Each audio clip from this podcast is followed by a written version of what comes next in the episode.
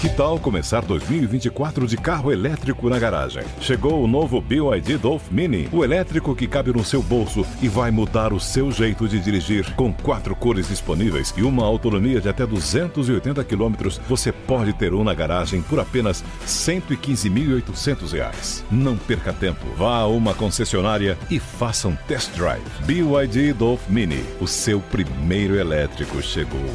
No trânsito, escolha a vida. Without the ones like you, who work tirelessly to keep things running, everything would suddenly stop. Hospitals, factories, schools, and power plants, they all depend on you.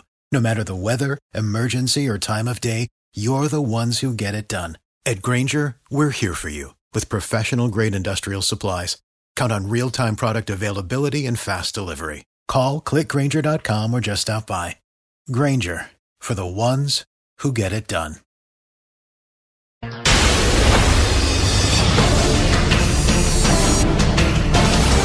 Jornal Jovem Pan.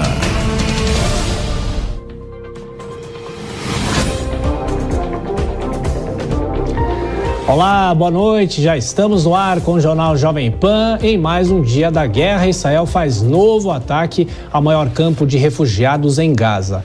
Já os brasileiros que estão no território devem deixar o local pela fronteira com o Egito até a próxima sexta-feira.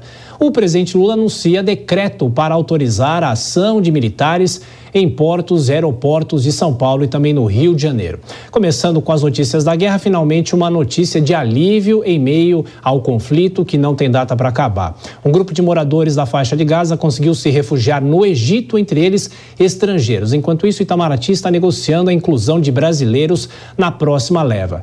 O conflito que está para completar um mês também é uma guerra de narrativas, de retóricas e também de muitas informações e vídeos divulgados. Aqui nos nossos estúdios, o nosso editor de internacional, Marcelo Favalli. Favalli, boa noite, como sempre. Obrigado mais uma vez por estar aqui. Vídeos divulgados e muita coisa chamando atenção em mais um dia de guerra. Boa noite, Tiago. Boa noite a todo mundo que nos acompanha por áudio, por vídeo.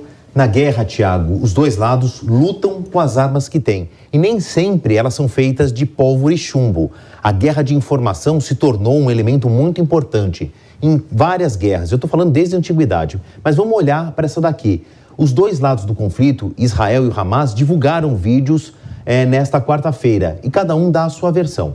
Primeiro, Israel mostrou o que, segundo as autoridades do país, seria o arsenal que foi apreendido com os militantes do Hamas, com o grupo terrorista Hamas, na invasão de 7 de outubro. E o curioso é que, segundo Israel, foram identificados armamentos usados pelos exércitos do Irã e da Coreia do Norte. Isso reforça já uma tese antiga de Israel que existe um patrocínio externo do Hamas, principalmente do Irã, mas o curioso, faz um parênteses aqui, que a Coreia do Norte Sim. entrou agora nessa equação. Do outro lado, o Hamas mostrou a eficiência dos seus túneis com militantes, combatentes, terroristas saindo de buracos ali como uma tática de surpresa às tropas. Como já é tradição nossa aqui nessa cobertura de guerra, a gente preparou um compilado de um resumo do que foi essa quarta-feira de Israel contra o Hamas. Cerca de 500 pessoas foram autorizadas a atravessar a passagem de Rafah, que liga o sul da faixa de Gaza a uma região árida do Egito. Esta primeira liberação desde o início da guerra foi o resultado de um acordo com o Hamas, que envolveu até os Estados Unidos. Na lista de refugiados, estrangeiros, entre eles, americanos. E quem confirmou a informação foi o próprio presidente dos Estados Unidos durante um evento em Minnesota. Brasileiros que buscam sair da faixa de Gaza devem ser incluídos no próximo grupo. Outra liberação pela passagem de Rafah está prevista para sexta-feira. Na Cisjordânia, a segunda porção árabe dentro do território israelense, 30 brasileiros conseguiram chegar à vizinha Jordânia por terra. Embora os esforços para salvar civis estejam crescendo e mais países envolvidos nestas operações de resgate, a guerra em si continua sangrenta. O enorme campo de refugiados de Jalabia voltou a ser atingido nesta quarta-feira. Socorristas continuam buscando por sobreviventes nos escombros, enquanto outras equipes recolhem supostos corpos vítimas das explosões. O braço do Hamas, que cuida do setor de saúde em Gaza, diz que o ataque contra Jalabia deixou mortos e feridos. Por sua vez, Israel, que admitiu disparo contra o campo de refugiados, afirma que o ataque era para eliminar um comandante do grupo terrorista. O Alto Comissariado da ONU para os Direitos Humanos afirmou que o bombardeio contra uma população que estava abrigada por já ter perdido suas casas pode constituir crimes de guerra. Autoridades israelenses exibiram centenas de armas que teriam sido apreendidas com os militantes do Hamas no ataque de 7 de outubro. São rifles, metralhadoras e muitos lançadores de foguetes. Israel diz ter identificado equipamentos usados pelos exércitos do Irã e da Coreia do Norte. Nesta guerra de informação, os dois lados do conflito distribuíram imagens de operações por terra na faixa de Gaza. No vídeo do Hamas, militantes aparecem saindo de túneis para surpreender as tropas inimigas. O material cedido pelas forças de defesa israelense mostra o avanço de soldados e o uso de tanques de última geração. Jerusalém diz que 16 militares de Israel morreram na faixa de Gaza desde terça-feira. A Casa Branca busca mais uma solução diplomática.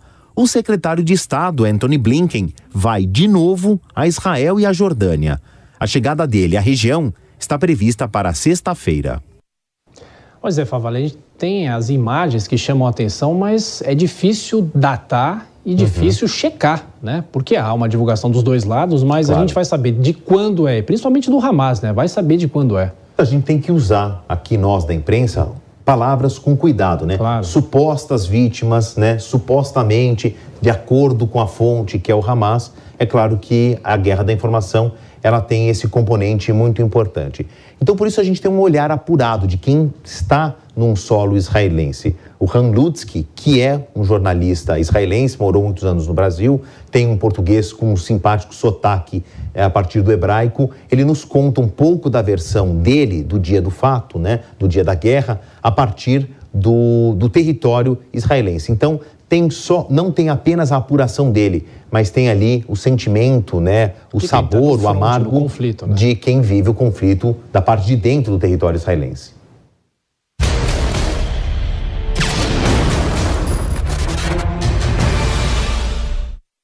Boa noite aqui de Israel, onde continua a guerra na faixa de Gaza.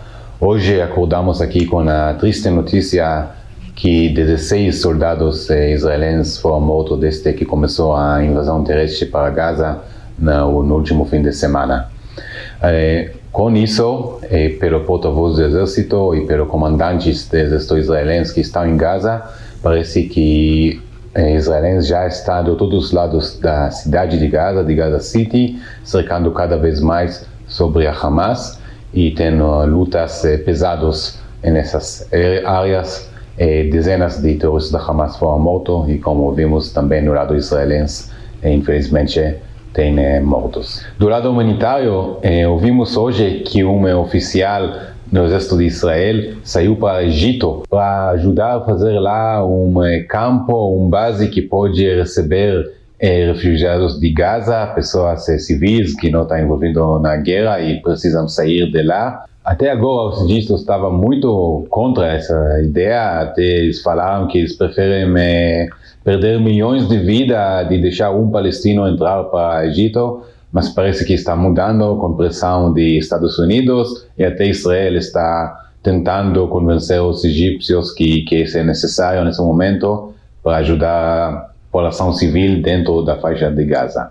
Mais uma coisa interessante aqui, uma entrevista do líder da oposição, Yair Lapid, membro do parlamento, do partido de Yesh Atid, e entre outras coisas ele falou que a visão dele para dia depois da guerra e quando a Hamas não vai estar mais em Gaza é fazer a autoridade palestina voltar para Gaza e controlar essa área da faixa de Gaza. Ele falou que a autoridade palestina está fraco demais hoje para fazer isso, então vão precisar de ajuda internacional, mas ele acha que isso é possível. É, também bom quando falamos sobre o líder da oposição lembrar que Netanyahu está muito impopular nesses dias em Israel, é, cada vez está mais fraco nas pesquisas e muitos israelenses não vejam ele como primeiro-ministro quando termina essa guerra. Noutras fronteiras, no sul do Iêmen, da noite com Líbano, não tive hoje uma incidente fora do normal, que é normal esses dias são dias de combates, é, é, lutas, é, incidentes separadas na, mais no norte, e às vezes também nós vemos mísseis que vêm de Iêmen, hoje não, não tivemos. Então esperamos para boas notícias amanhã. Boa noite aqui de Israel. Ran Lutzki para Jovem Pan. Bom, enquanto isso, em entrevista à televisão libanesa, o Hamas ameaçou repetir os ataques de 7 de outubro contra Israel. A gente chama agora o nosso correspondente internacional, Luca Bassani. Luca, boa noite, bem-vindo aqui ao Jornal Jovem Pan. Como é que foi feita essa ameaça e o que já se sabe eventualmente sobre essa nova questão, uma possibilidade de um novo ataque? Bem-vindo mais uma vez. Boa noite a você, Tiago, a toda a nossa audiência. Realmente, essas declarações dadas a, televisões do, a uma televisão do Líbano, é, de um porta-voz do Hamas, mostram que com esse grupo realmente não há chance do diálogo. Ele disse que os ataques que foram perpetrados pelo grupo no dia 7 de outubro podem vir a se repetir uma, dez, um milhão de vezes até que todos os judeus sejam aniquilados e o Estado de Israel deixe de existir. Ele disse, inclusive, que a nação Israel é é, não tem lugar em um território onde pertence aos árabes e aos muçulmanos, e, portanto, ele acredita que não há a chance de abandonar essa luta que, segundo ele, é uma grande honra ser chamado uma nação de mártires. Isso foi muito mal recebido aqui na Europa, assim também como na imprensa americana, porque é, é, demonstra que o Hamas não está disposto à coexistência com Israel. Isso nós já sabemos desde a divulgação da sua carta de criação em 1987, mas isso se torna ainda mais evidente com essas declarações repetidas, sem nenhum tipo de arrependimento e nenhum tipo de chance para o diálogo. Então, é, para os israelenses, isso acaba corroborando a tese de que é necessário a eliminação do Hamas e que não há a chance do grupo terrorista continuar administrando a faixa de Gaza, essa estreita faixa de terra, com mais de 2 milhões de pessoas vivendo numa situação de pobreza e agora numa situação de guerra. Como o Han Lutz que acabou de dizer, vemos que as tropas israelenses têm avançado no aspecto terrestre, chegando pro, nas proximidades da cidade de Gaza, onde estão concentrados os maiores, as maiores extensões do metrô de Gaza, né, os, a rede bastante extensa de é, túneis construídas pelo Hamas, além de muitos desses terroristas estarem lá presentes, lembrando a todos que até agora o número de mortes divulgado ele chega na, na faixa de 9 mil dentro de Gaza, mais 1.400 israelenses, portanto, em três semanas, mais de 10 mil mortos, realmente impressionante se nós compararmos com a guerra da Ucrânia, que tem mais ou menos esse mesmo número de mortos civis dentro da Ucrânia em um ano e meio de conflito. É, sem dúvida. E, Luca, o antigo Twitter cancelou a conta do Hezbollah. A gente já falou sobre esse grupo aqui. E qual foi o motivo que o Twitter alegou?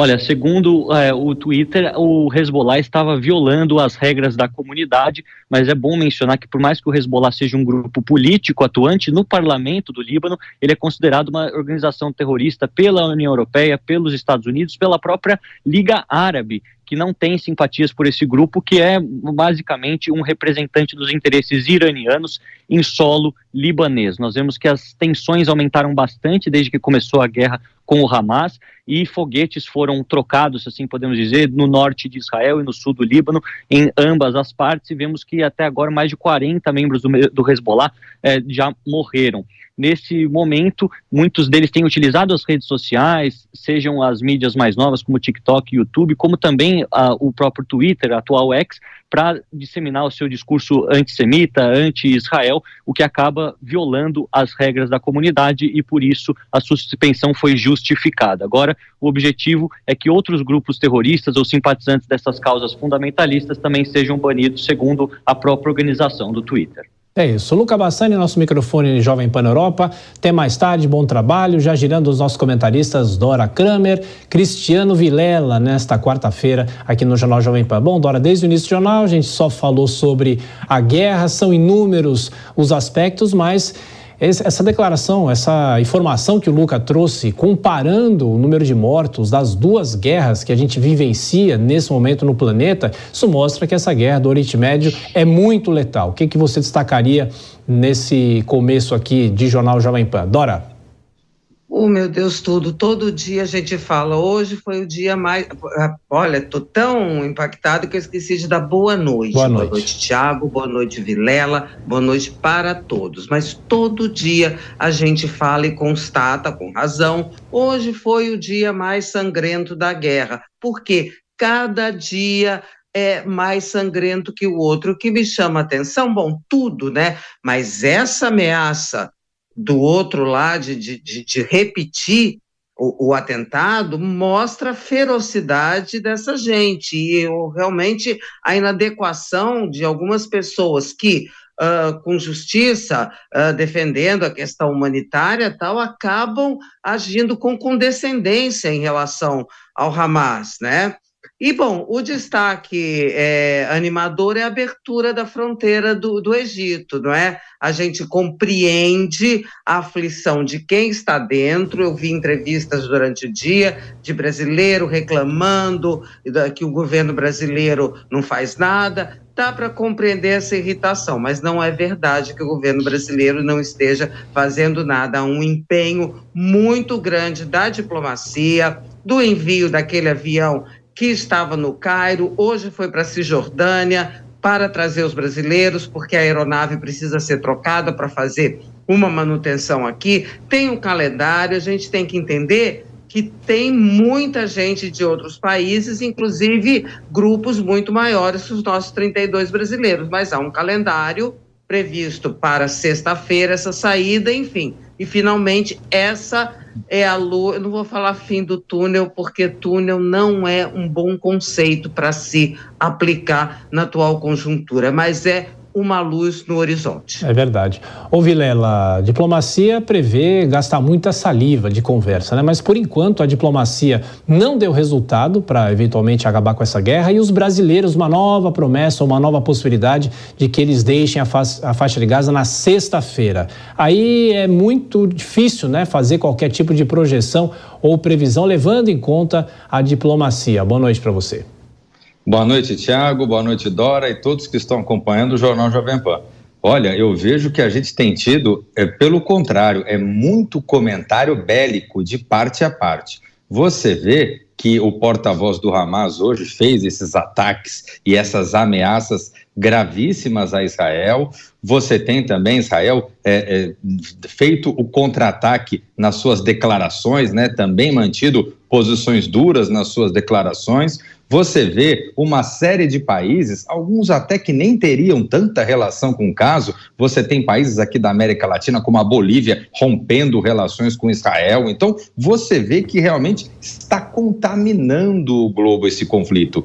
Isso faz com que a gente tenha uma guerra que dificilmente vai chegar a um fim tão logo. Então, eu percebo que nesse momento a gente tem os atores especialmente atuando na condição eh, de, de, de fazer, é, é, botar mais fogo nessa, nessa fogueira que já está ardente, do que de alguma forma tentar pacificamente construir um caminho para a paz. Então, eu vejo que, infelizmente, tudo indica que teremos essas manchetes horríveis de guerra por mais muitos e muitos meses de agora para frente. É, nesta quarta-feira, imagens compiladas dos ataques terroristas do Hamas foram exibidas a um grupo de jornalistas aqui em São Paulo em um evento organizado pelo Consulado de Israel. Quem traz as informações é Marcelo Matos.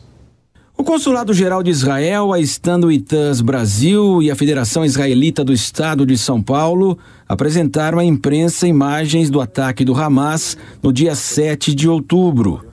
A compilação de 40 minutos expõe a brutal violência contra pessoas indefesas, atacadas a tiros na estrada, em seus veículos, executadas nos arredores da festa rave, em esconderijos improvisados, na invasão do kibbutz e a efusiva comemoração dos terroristas com a família via celular pelas mortes praticadas em Israel em crianças, jovens, pais na frente dos filhos, enfim, um conteúdo que resume a desumanidade no sentido mais literal.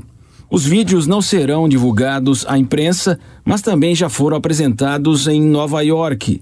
O cônsul de Israel no Brasil, Rafael Erdraik, promete uma ampliação da ajuda humanitária na faixa de Gaza, mas a questão dos combustíveis é mais delicada porque, segundo ele, ajudaria o Hamas nas suas ofensivas. E o Irã está por trás das ações do grupo terrorista. Israel está chamando a todos os civis sair da zona de conflito, da zona de guerra. Israel está dando condições para eles receber ajuda humanitária. Ok? Mas este é o objetivo. O objetivo só é Hamas. Tem civis que eh, estão eh, eh, feridos ou mortos, mas a responsabilidade só uma é de Hamas para proteger estes civis. Eles não estão fazendo isso, ao contrário. O cônsul de Israel no Brasil descarta que a divulgação das imagens à imprensa seja uma justificativa para a contraofensiva de Israel, no momento em que há críticas de que o país está passando dos limites nesta ofensiva. Quem controla a informação que está saindo da Gaza? Quem é atrás deste? Que estão fazendo os jornalistas palestinos lá? Que estão reportagens que estão saindo? que é a fonte de informação que chega aqui através das agências de informação. Vocês estão olhando, vendo um ataque de uma. Não, não, entendi. Eles, não, não era. Mas estou dizendo que a informação que está saindo da Gaza, não sei se eu utilizo a palavra justa em português, é distorta ah? Distorcida. O cientista político e presidente executivo do Stand With Us Brasil, André Leist, projeta uma saída sem o Hamas, mas sem cessar fogo agora. Tecnicamente, qualquer cessar fogo agora que não entregue os reféns, todos os reféns, né? Todos, sem exceção, e o desarmamento imediato do Hamas e o fim das hostilidades, só vai prolongar o conflito e somente é uma questão de tempo para um próximo conflito. Mesmo que o Hamas assine o que a gente chama de Hudna, que é trégua em árabe, aonde eles assinariam uma trégua de 10 anos, 15 anos, 20 anos. Quem disse que eles não vão mentir e atacar antes ou planejar um novo atentado? O vídeo exibido em São Paulo será entregue às autoridades do governo brasileiro e sua divulgação foi defendida pelo consulado de Israel como forma de evitar possíveis distorções ou dúvidas sobre o que ocorreu em 7 de outubro.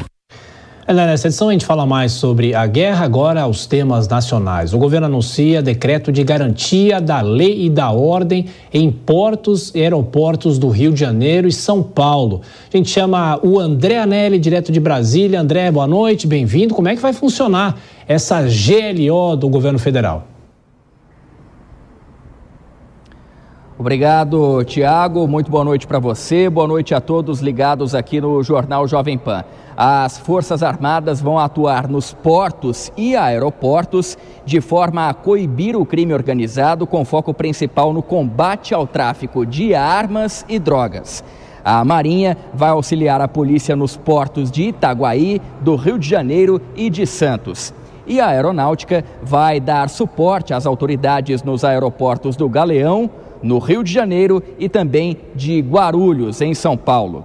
A ação do governo federal também inclui o monitoramento extra das fronteiras, principalmente nas regiões que são consideradas as maiores rotas do crime organizado. Exército e Aeronáutica vão atuar nos estados do Paraná, Mato Grosso e Mato Grosso do Sul. Nesses três estados, e mais em São Paulo e no Rio de Janeiro, vai haver ainda um reforço da Polícia Federal, além da Polícia Rodoviária Federal, a PRF, e da Força Nacional. No caso do monitoramento terrestre internacional, esse monitoramento de fronteiras, o governo não vai usar o decreto de garantia da lei e da ordem, a chamada GLO, porque a atuação das Forças Armadas nos locais já está prevista na Constituição. Mas, no caso dos portos e aeroportos, é a GLO mesmo que vai ser usada com Marinha e também com a Aeronáutica. Na semana passada, o presidente Lula disse que não iria acionar a GLO durante o mandato dele. Hoje, o ministro da Justiça, Flávio Dino, justificou que o presidente não descumpriu o que havia dito, porque as Forças Armadas vão atuar apenas em áreas federais. Essa GLO está incidindo sobre áreas federais. E, portanto, o presidente da República, quando falou reiteradas vezes de GLO, ele se referia a GLOs né, em bairros, ruas, comunidades, etc. É o melhor caminho para a atuação integrada entre Polícia Federal e as Forças Armadas.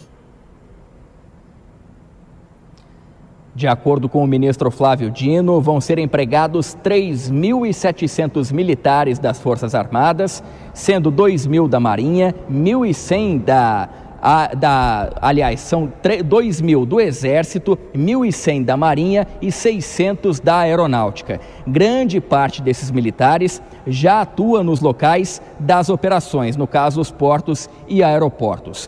O ministro da Defesa, José Múcio Monteiro, explicou que o diferencial da operação vai ser o poder de polícia dos militares. Evidentemente que, em regime normal, as operações são limitadas. Um exemplo: se a Marinha detecta dentro de um contêiner uma droga, um pacote, uma caixa, ela não pode tomar providência nenhuma. Quem tem que tomar é a Polícia Federal. E como essa operação foi muito bem estudada há muito tempo, nós somos coadjuvantes dessa operação. Todos estamos nos ajudando, foram todos ouvidos. Agora, na hora que se chegou a essa conclusão que nós poderíamos detectar uma GLO específica, é, com uma linha diagonal que limitasse o nosso campo de operação, ali o que a Marinha encontrar poderá fazer tudo. No aeroporto é a mesma coisa. Inicialmente, essa operação integrada de combate ao crime organizado tem previsão de durar até maio do ano que vem. Mas o ministro da Casa Civil, Rui Costa, garantiu que pode haver ampliação da data e também dos locais de atuação. Isso poderá ser replicado e ampliado para outros portos do país, na medida que as que imaginamos nós que ao fechar o cerco nesses lugares, eventualmente outros portos ou outros aeroportos passem a figurar é, como prioridade para esses grupos criminosos. Então, se a inteligência das forças indicarem a necessidade de incorporar e desde já eu informo, algum outro porto no Brasil, algum outro aeroporto, ele será incorporado nesta operação.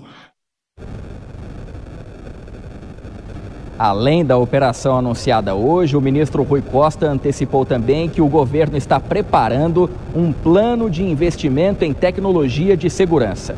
Segundo ele, o executivo pretende usar recursos de ponta contra o crime organizado. Portanto, então, o governo federal vai anunciando medidas para combate à criminalidade, em especial no Rio de Janeiro, depois da semana passada em que mais de 30 ônibus foram queimados por milicianos. Tiago. É isso, André Anelli trazendo os detalhes desse anúncio do governo federal. Bom, mais um giro com os nossos comentaristas, Dora Kramer. E é interessante que quando tivemos os problemas no Rio em relação aos ônibus queimados, o governo federal descartou a possibilidade de uma GLO específica no Rio. Mas agora vem essa medida em relação a portos e aeroportos. O governo começa a se mexer em relação ao combate à criminalidade no país, Dora?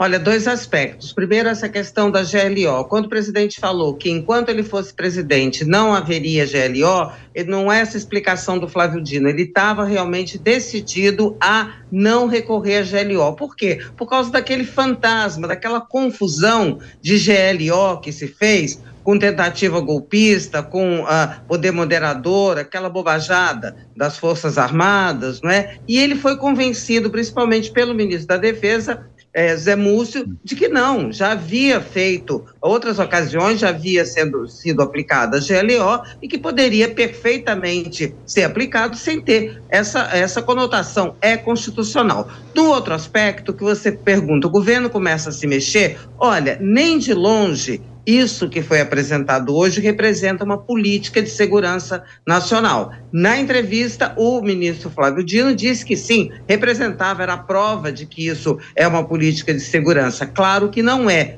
ainda. Qualquer medida é bem-vinda, mas não quer dizer que seja suficiente. Foi uma resposta política do governo ao que aconteceu. A gente precisa ver qual é a consistência, porque Tá bom, vigilância de portos e aeroportos, está tudo muito bem. Agora, gente, tem um problema que não é o único, mas é um problemaço, que é a contaminação da polícia, do poder político, pela milícia, pelo narcotráfico.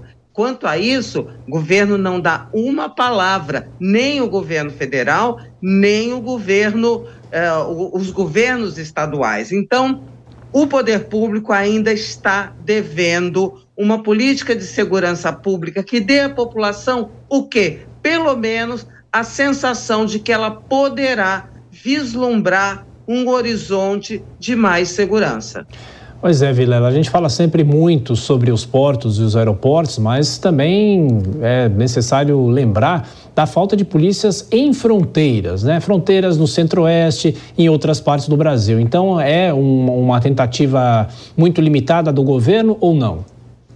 Ah, é extremamente limitada, é só a pontinha do iceberg, é, uma, é, um, é um detalhe perto do grave problema que a gente tem do crime organizado, do tráfico de drogas, problema de segurança e sim também o problema das fronteiras. Esse grande, essa grande área, essa grande extensão territorial de fronteiras que a gente tem no Brasil. Agora, chamou atenção um aspecto, fazendo ali uma comparação entre a posição de Flávio Dino hoje e do Haddad na segunda-feira. O Flávio Dino hoje, ele teve que desdizer uma fala equivocada do Lula, mas ele foi político, arrumou uma justificativa e não precisou entrar em confronto com ninguém. O Haddad na segunda-feira teve uma situação semelhante de ter que desdizer o que o Lula disse e tal, e ficou nervoso, brigou com a imprensa e tudo mais. Então, essas horas que a gente vê quem realmente tem esse perfil político e jogo de cintura para sair de uma enrascada como essa.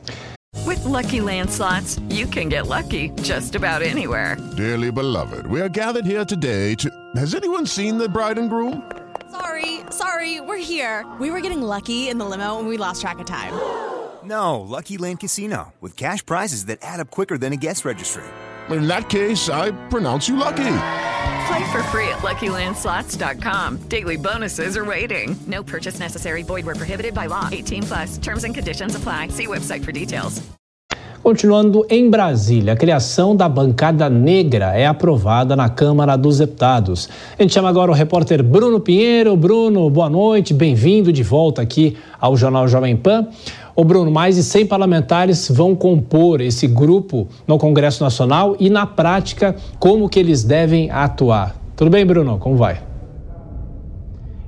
Esse número representa 26% da nova legislatura, viu, Tiago? Antes, ótima noite, que bom estar de volta aqui no Jornal Jovem Pan, sempre uma honra, uma alegria, uma satisfação. Cheguei a sentir falta, viu? Vamos lá, entender o que vai acontecer a partir de agora. O que foi aprovado na Câmara dos Deputados, algo histórico nesta quarta-feira, a bancada negra, que vai ganhar mais espaço de fala e vai ganhar o voto nas reuniões de líderes, que é muito importante justamente lá quando acontece essas discussões antes de chegar em plenário. Isso representa, olhando na população brasileira, 56%. Aqui na Câmara dos Deputados, 26% da nova legislatura. São aqueles parlamentares que na campanha eleitoral fizeram a declaração e aí agora eles foram convocados. Hoje, durante essa discussão, antes de ser aprovado,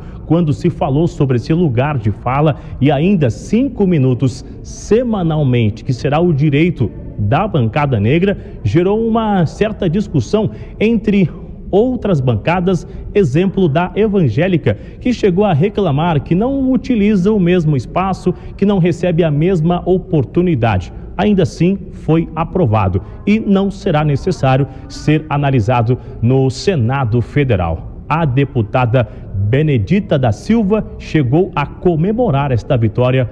Vamos ouvir o que ela disse. Nesta casa, A questão não foi partidária, não deve ser partidária. É apenas reconhecer na maioria da população aquilo que ela tem de direito. Ela deve ter protagonismo. E é o que nós iremos proporcionar através dessa frente: o protagonismo da maioria da população brasileira, sem excluir os demais. Essa bancada ela é composta através de um coordenador geral e de vice-coordenadores que vão articular e repito, cinco minutos semanalmente, onde várias discussões, anúncios, agendas serão divulgadas no plenário da Câmara dos Deputados. Volto com você, Tiago. Valeu, Bruno Pinheiro de Brasília. Dora Kramer, é uma necessidade a criação de uma bancada como essa? Você que tem tanta experiência na cobertura do Congresso? Só, já que o nosso parlamento ele tem uma, uma organização, foi tendo uma organização bastante peculiar, que é essa de bancadas que uh, acima de partidos, né? Há partidários. Você tem a bancada evangélica, a bancada do agro, a bancada dos defensores das armas, a bancada feminina, enfim. Você tem diversas bancadas. Bom, e por que não a bancada negra? Para que, que serve? Para que uh, deputados de vários, parlamentares de vários partidos se unam em torno do interesse específico em torno do qual foi formada aquela bancada. Mal não faz, quer dizer, um exercício de uma representatividade que foge à organização partidária, dali a peculiaridade, né? Mas, enfim, é algo que tem, é uma prática que vem sendo cada vez mais usual dentro do nosso parlamento. Lembra? Bolsonaro, quando to tomou posse, até disse que não ia se relacionar com os partidos e sim com essas bancadas, né? Então, isso é algo que, é, na prática, já existe, portanto, nada mais justo de que tenha bancada negra. Eu acho ok. O alto comando do Exército se pronunciou nesta quarta-feira sobre a localização de mais duas armas furtadas do arsenal aqui em São Paulo. Repórter David de Tarso traz as últimas novidades. Aliás, ah, com, com direito, né? Agora há pouco a gente te viu de guarda-chuva, David de Tarso. Boa noite. É da garoinha fina aqui, Thiago. Muito boa noite a você, boa noite a todos, mas ainda tá dando para ficar sem guarda-chuva. Pois é, falando sobre essas duas armas que foram recuperadas, elas foram encontradas na cidade do Rio de Janeiro. Portanto, então, das 21 levadas do arsenal de guerras de Barueri, na Grande São Paulo, 19 já foram localizadas. A gente relembra também que foi realizada uma apreensão de oito armas no dia 19 de outubro, também na cidade do Rio de Janeiro, e outra no interior de São Paulo, mais especificamente em São Roque, onde mais nove armas também foram encontradas. Nesta quarta-feira, foi realizada mais uma operação na cidade de Guarulhos, também aqui em São Paulo. Quatro mandados de busca e apreensão foram cumpridos de pessoas suspeitas de envolvimento neste furto no arsenal de guerras do Exército. Eles apreenderam celulares, computadores, documentos para que possam ajudar nas investigações. Todo esse material possa contribuir com as investigações que estão sendo realizadas, tanto pelo Exército como também pela Polícia Civil. Mas até o momento, nenhum civil foi preso e 19 militares tiveram as prisões é, disciplinares. O que são essas prisões disciplinares?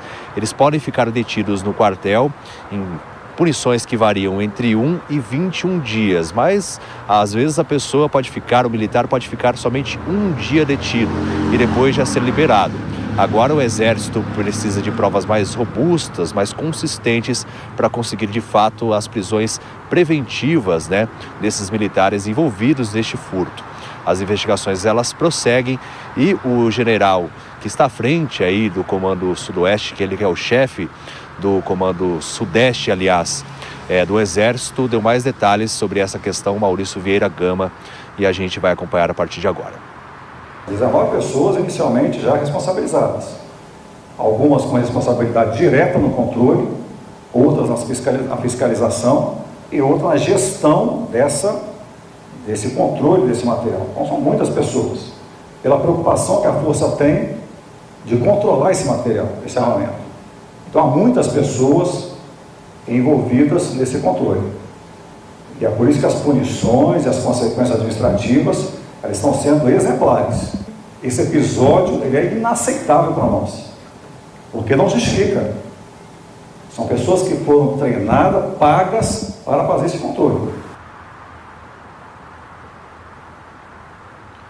Pois é, mas ainda restam muitas perguntas sem respostas, né? O Exército, ele pretende é, só fazer as declarações e apontar de fato quem são os militares envolvidos é, neste furto no término das investigações, porque, segundo o general, isso pode atrapalhar nas investigações. Mas perguntas como, por exemplo, as imagens realmente foram registradas quando os militares participaram dessa ação de retirá-las de dentro do quartel? Como é que todo esse armamento pesado saiu de lá e foi parar nas mãos erradas, né? Muitos aí que poderiam contribuir com o crime organizado. Ainda restam duas armas que estão desaparecidas. Armas essas, é, sendo que fuzis também foram levados, são capazes, com os disparos, de perfurar veículos blindados. Então, toda essa questão ainda precisa ser respondida em torno desse furto e a gente segue acompanhando e todos os detalhes a gente vai trazer aqui na programação da Jovem Pan, Tiago. É isso, David Tarso, são as perguntas sem respostas até já.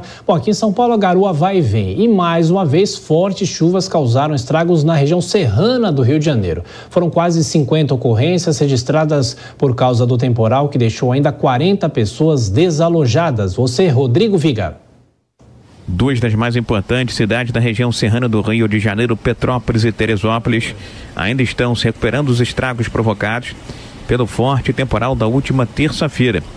Em poucos minutos, choveu aquilo que era esperado para dias ou semanas. Pessoas ficaram ilhadas dentro de suas casas. A água invadiu residências e prédios. Houve problemas de comunicação e também no fornecimento de energia elétrica. Carros ficaram submersos. Ruas e avenidas viraram rios a céu aberto. E em Petrópolis, uma cena chocante. Um ônibus ficou pendurado em uma ribanceira.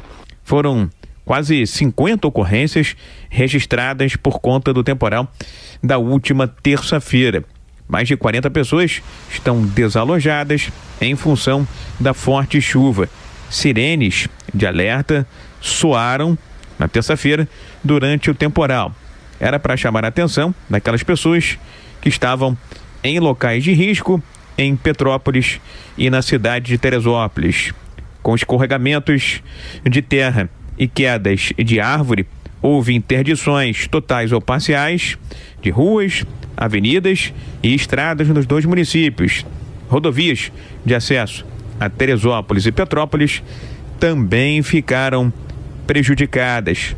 As chuvas na região serrana do Rio de Janeiro ao longo dos últimos anos têm sido, infelizmente, sinônimo eh, de tragédia. No começo de 2022, em Petrópolis, temporais vitimaram quase 250 pessoas. E até hoje, a cidade ainda não se recuperou. Em 2011, aconteceu na região serrana do Rio de Janeiro uma tragédia que é considerada aquela mais catastrófica provocada por um fenômeno da natureza. Naquela ocasião, quase mil pessoas perderam suas vidas. Do Rio, Rodrigo Viga. O presidente Lula assina um decreto que vai dobrar o valor do imposto na venda de armas e munições no país. De Brasília, Yasmin Costa.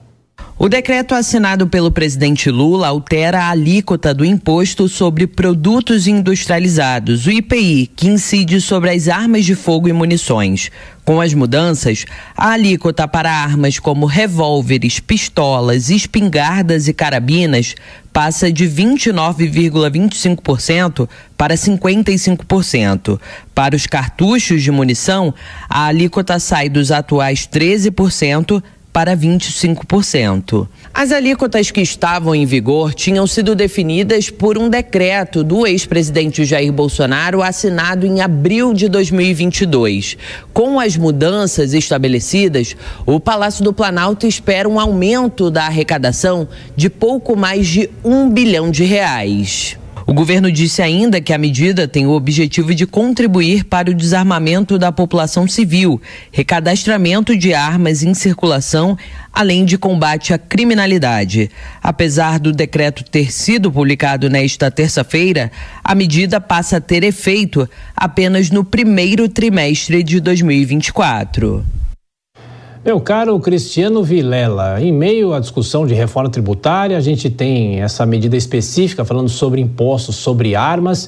Isso prejudica, obviamente, o mercado de que forma e ou inibe a compra de armamentos aqui no país. Qual pode ser o foco dessa medida?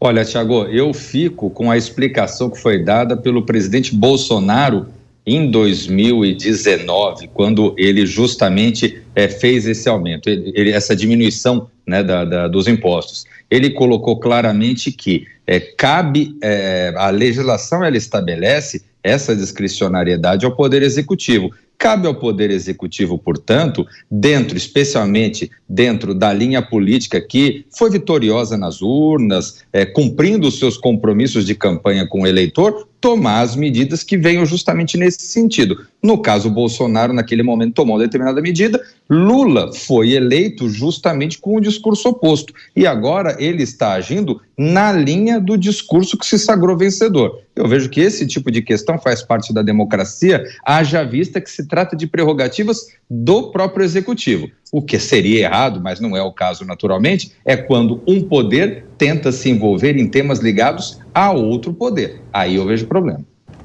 Alunos de um colégio do Rio de Janeiro estão sendo investigados como suspeitos de usar a inteligência artificial para fazer nudes de alunas e compartilhar as imagens no WhatsApp.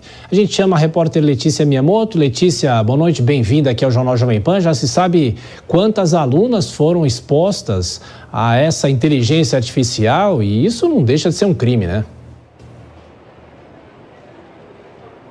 Exatamente, Tiago. E já se sabe sim, olha, pelo menos 20 alunas, sendo deste colégio especificamente ou não, teriam sido expostas. Boa noite para você e para todos que nos acompanham aqui no jornal Jovem Pan.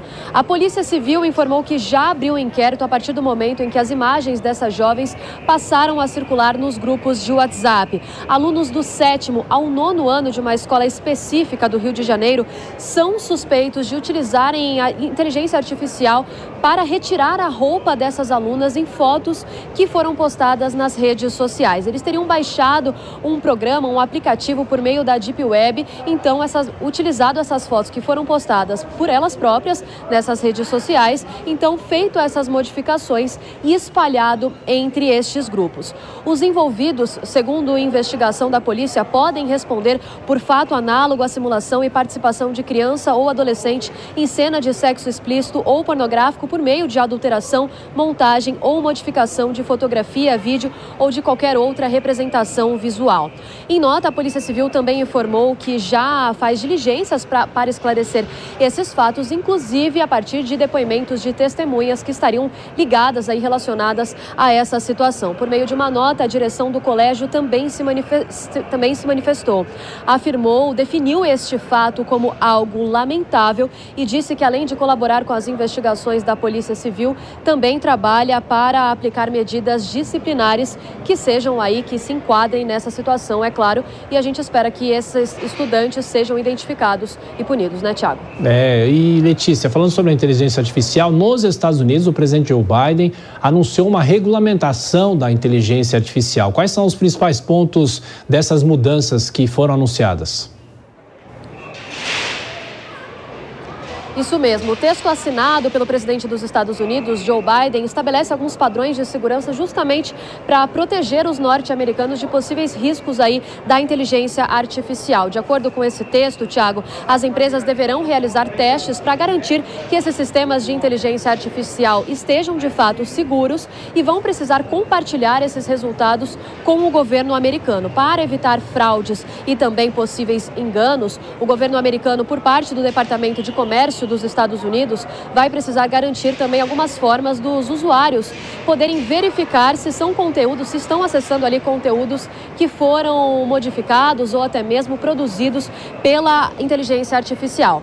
O Biden também pediu que o Congresso aprove uma legislação bipartidária de privacidade de dados para proteger todos os norte-americanos, mais especificamente as crianças. O texto prevê a criação de um relatório para identificar também possíveis riscos no ambiente de trabalho e pede que os Estados Unidos acelere aí parcerias com países e organizações para garantir que esses sistemas sejam de fato seguros e confiáveis. Tiago. É isso. Letícia mesmo falando sobre a inteligência artificial até já.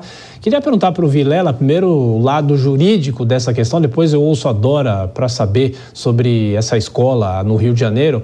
Ô Vilela, a questão desses alunos que cometeram isso contra as alunas, eles devem ser punidos de que maneira? A legislação para a internet e esse medo da inteligência artificial quando usada para o mal, né?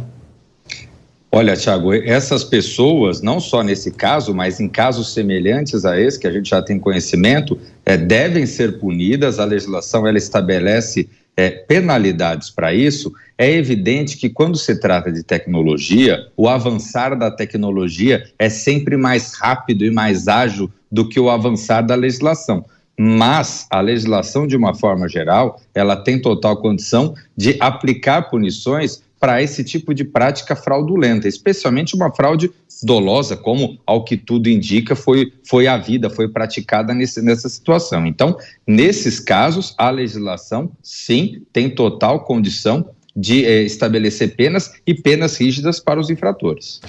Bom, Dora, imagina os pais, as mães, a preocupação com, no caso dessas estudantes, né?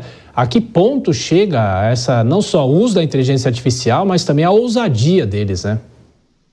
Eu pensei exatamente isso, mas na família desses garotos, tá certo? Desses, hum, enfim, cafajestinhos, tá? Não tem outra, não tem outra denominação, né? Porque isso vai além, não é uma questão nem de inteligência artificial. Se eles têm esse instrumento e tem um ato de uma gente que não tem a menor educação, que não tem, sabe o que que é? Não tem família, não tem pai, não tem mãe, né? É uma coisa absolutamente inadmissível e eu acho que do ponto de vista da escola, claro que tem toda essa questão legal a que o Vilela se referiu, mas do ponto de vista da escola, eu tenho a impressão, não sei se, se há alguma alguma medida, mas que algo precisa ser tomado. Muito parecido. Vocês lembram daquele caso do, do negócio lá do jogo de vôlei, daqueles rapazes que se exibiam na, naquele negócio de formatura, num, numa coisa de, não sei se era trote, o que que era, mas uma coisa completamente inadmissível, que a universidade só tomou, e parece que teve que voltar atrás, só tomou uma providência depois que a coisa foi para a internet, depois que foi divulgada, meses depois deles terem feito aquilo. Então também você tem aí, tem uma questão da família e tem uma questão da escola, sabe? Que não lida com esses problemas uh, de uma maneira de acordo, para evitar um tipo de, de coisa dessa, se não evitar, pelo menos é, é, aplicar uma punição à altura a esses meninos, sei lá, expulsão da escola, não é possível a convivência com uma gente desse tipo. Olha, outro destaque: Tiago Brenan é condenado por agressão a modelo em uma academia aqui de São Paulo. O empresário também terá de pagar uma indenização à vítima. Quem traz os detalhes é Daniel Lian. O empresário Tiago Brenan, de 42 anos, foi condenado a um ano e oito meses de prisão em regime semiaberto por agredir uma mulher em uma academia de ginástica localizada em um shopping de luxo na capital paulista. A agressão ocorreu em agosto do ano passado Imagens das câmeras do circuito interno do estabelecimento flagraram ele batendo no tórax da modelo Helena Gomes, puxando seus cabelos e cuspindo em seu rosto. Na decisão, o juiz Henrique Vergueiro Loureiro também determinou o pagamento de 50 mil reais de indenização à vítima. Ainda cabe recurso. A sentença foi baseada num artigo do Código Penal referente a crimes cometidos em função da condição de gênero. Ou seja, a vítima foi alvo pelo simples fato de ser mulher. Desde 2021, a pena para esse tipo de delito é mais elevada. Anteriormente, era de três meses até três anos. Agora pode variar de um até quatro anos. Apesar da condenação ser em regime semiaberto, Brenan seguirá preso porque em outro processo foi condenado no mês de outubro a 10 anos e seis meses de reclusão por estupro. Ele é réu em outras ações na cidade de Porto Feliz, no interior de São Paulo, e também na capital paulista, acusado de crimes de estupro, lesão corporal, cárcere privado e corrupção de menor. Lembrando que o empresário está preso preventivamente desde que foi extraditado ao Brasil em abril deste ano, no Centro de Detenção Provisória 1 de Pinheiros. Somente em Porto Feliz, o agressor ainda responde a três processos. Outros dois foram arquivados após acordos entre as partes, sendo um por ameaça contra o caseiro de uma propriedade em um condomínio de luxo e outro por injúria contra um garçom de um hotel. De volta com os destaques internacionais, a gente fala agora sobre a guerra na Ucrânia. Kiev denunciou o maior bombardeio russo desde o início do ano. Mais de 100 locais foram atingidos. Nosso correspondente na Europa, Luca Bassani, com mais informações. A gente fala muito, claro, sobre a guerra no Oriente Médio, mas a guerra na Ucrânia não terminou. Como é que foi essa ação, hein, Luca? É isso mesmo, Tiago. Outra guerra que continua no mundo, vitimando muitas pessoas. Nós vemos que a guerra da Ucrânia já completou um ano e oito meses e hoje teve o seu maior ataque desde o início de 2023. Foram 118 cidades ou vilarejos atingidos. Só para é, que a nossa audiência tenha uma noção, 10 das 27 regiões ucranianas, como se fossem 10 dos 27 eh, estados, foram atacados hoje com algumas mortes civis e muita perda da infraestrutura do país, como a gente pode ver nas imagens. Segundo o que foi relatado, essa contraofensiva ucraniana perdeu quase totalmente o seu fôlego e agora os russos estão conseguindo não só conter as suas linhas eh, de ocupação, mas também evitar com que, é, é, também fazendo com que novas cidades possam ser conquistadas durante as próximas semanas. Os objetivos ucranianos que eram reconquistar a cidade de Bakhmut ou até mesmo é, chegar nos é, confins de Kherson não foi concretizado e agora aqui na Europa as temperaturas têm caído de maneira bastante rápida e tudo indica que será um segundo inverno muito difícil para os ucranianos, sem nenhuma previsão de um é, acordo de paz podendo ser selado em um futuro breve. A gente vê que os russos dizem que a moral dos seus soldados está no ponto mais alto, ao mesmo tempo em que os ucranianos não conseguiram reverter ajuda financeira e militar em ganhos territoriais. A gente vai ficar, como sempre, acompanhando, relatando também os, as mazelas dessa guerra. Infelizmente, o ano de 2023 tem sido marcado por, pelas guerras na política e no cenário internacional. É, ano passado a gente já falava que as baixas temperaturas poderiam prejudicar o andamento da guerra, mas isso não aconteceu, né? Luca Bassani, nosso microfone na Europa. Até mais tarde. Nosso assunto agora, economia, já que hoje foi a super quarta-feira, com decisões sobre os juros aqui no Brasil e também nos Estados Unidos. A gente vai diretamente a Miami conversar com o economista Will Castro Alves, estrategista-chefe da Avenue. Will, boa noite para você. Como que vai? Bem-vindo. Boa noite a todos. Realmente dia importante hoje. É, e temos aqui o Eduardo Velho para falar sobre o Copom e as decisões aqui no Brasil. Mas, Will, começo por você. Em relação à taxa americana, o Banco Central americano manteve a taxa inalterada entre 5,25% e 5,5%. O que pesou para essa decisão do Fed nos Estados Unidos? O que eles levaram em conta para tomar essa decisão de manutenção? Bom, acho que só para botar em contexto, né, é, tá aí nos highlights, né, essa é a maior taxa de juros de, em décadas aqui nos Estados Unidos. A taxa ela já é maior do que a taxa de inflação percebida, ou seja, a gente já tem o que a gente chama de uma política monetária restritiva. Né, os juros já estão altos suficientes para tentar controlar a atividade econômica aqui nos Estados Unidos. A questão é que a atividade ela ainda continua firme e forte, né? Na semana passada a gente teve o dado do PIB aqui nos Estados Unidos, que foi muito forte, então, a, a, grande expectativa que se tem aqui em relação a juros é que esses juros eles se mantenham elevados por um período mais longo. E hoje, especificamente, o Fed ressaltou que, e chamou a atenção que já observou que no mercado futuro, né, no mercado financeiro, os juros aqui nos Estados Unidos já estão em patamares bastante altos e que isso pode repercutir em algum momento em uma desaceleração da economia. Então, já deixando meio que indicado, né, que seja que o juro já atingiu um patamar elevado e que talvez daí não suba mais tanto. Essa foi a interpretação do mercado, tanto é que a gente viu ativos de risco hoje Sim. performando bem, né? Perfeito. Agora, Eduardo Velho, mais uma vez bem-vindo aqui à Jovem Pan.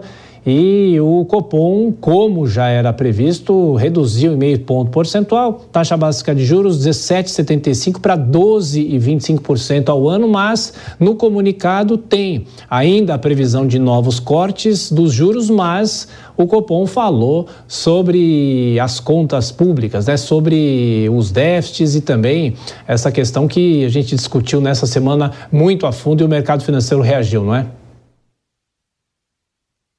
Sim, boa noite. É, boa noite. Na verdade, o, o é, historicamente, em qualquer gestão, qualquer mandato, tem sempre comentado quando existem períodos de indefinições fiscais das contas públicas, possíveis mudanças de metas, até mesmo or, novas orientações sobre o orçamento fiscal, projetos de arrecadação que ainda não foram aprovados, é, ele tem colocado alguns pontos de alerta para justamente dar uma certa estabilização das expectativas quanto à, à trajetória ou da queda de juros ou da alta de juros. Né? É, para lembrar, em 2016, por exemplo, o Banco Central só começou a cair a taxa de juros quando houve aprovação ali da, da, da, do teto dos gastos, né? quando ficou claramente, foi aprovado na Câmara no primeiro turno, então estava claro, isso aí deu possibilidade ao Banco Central a cair os juros.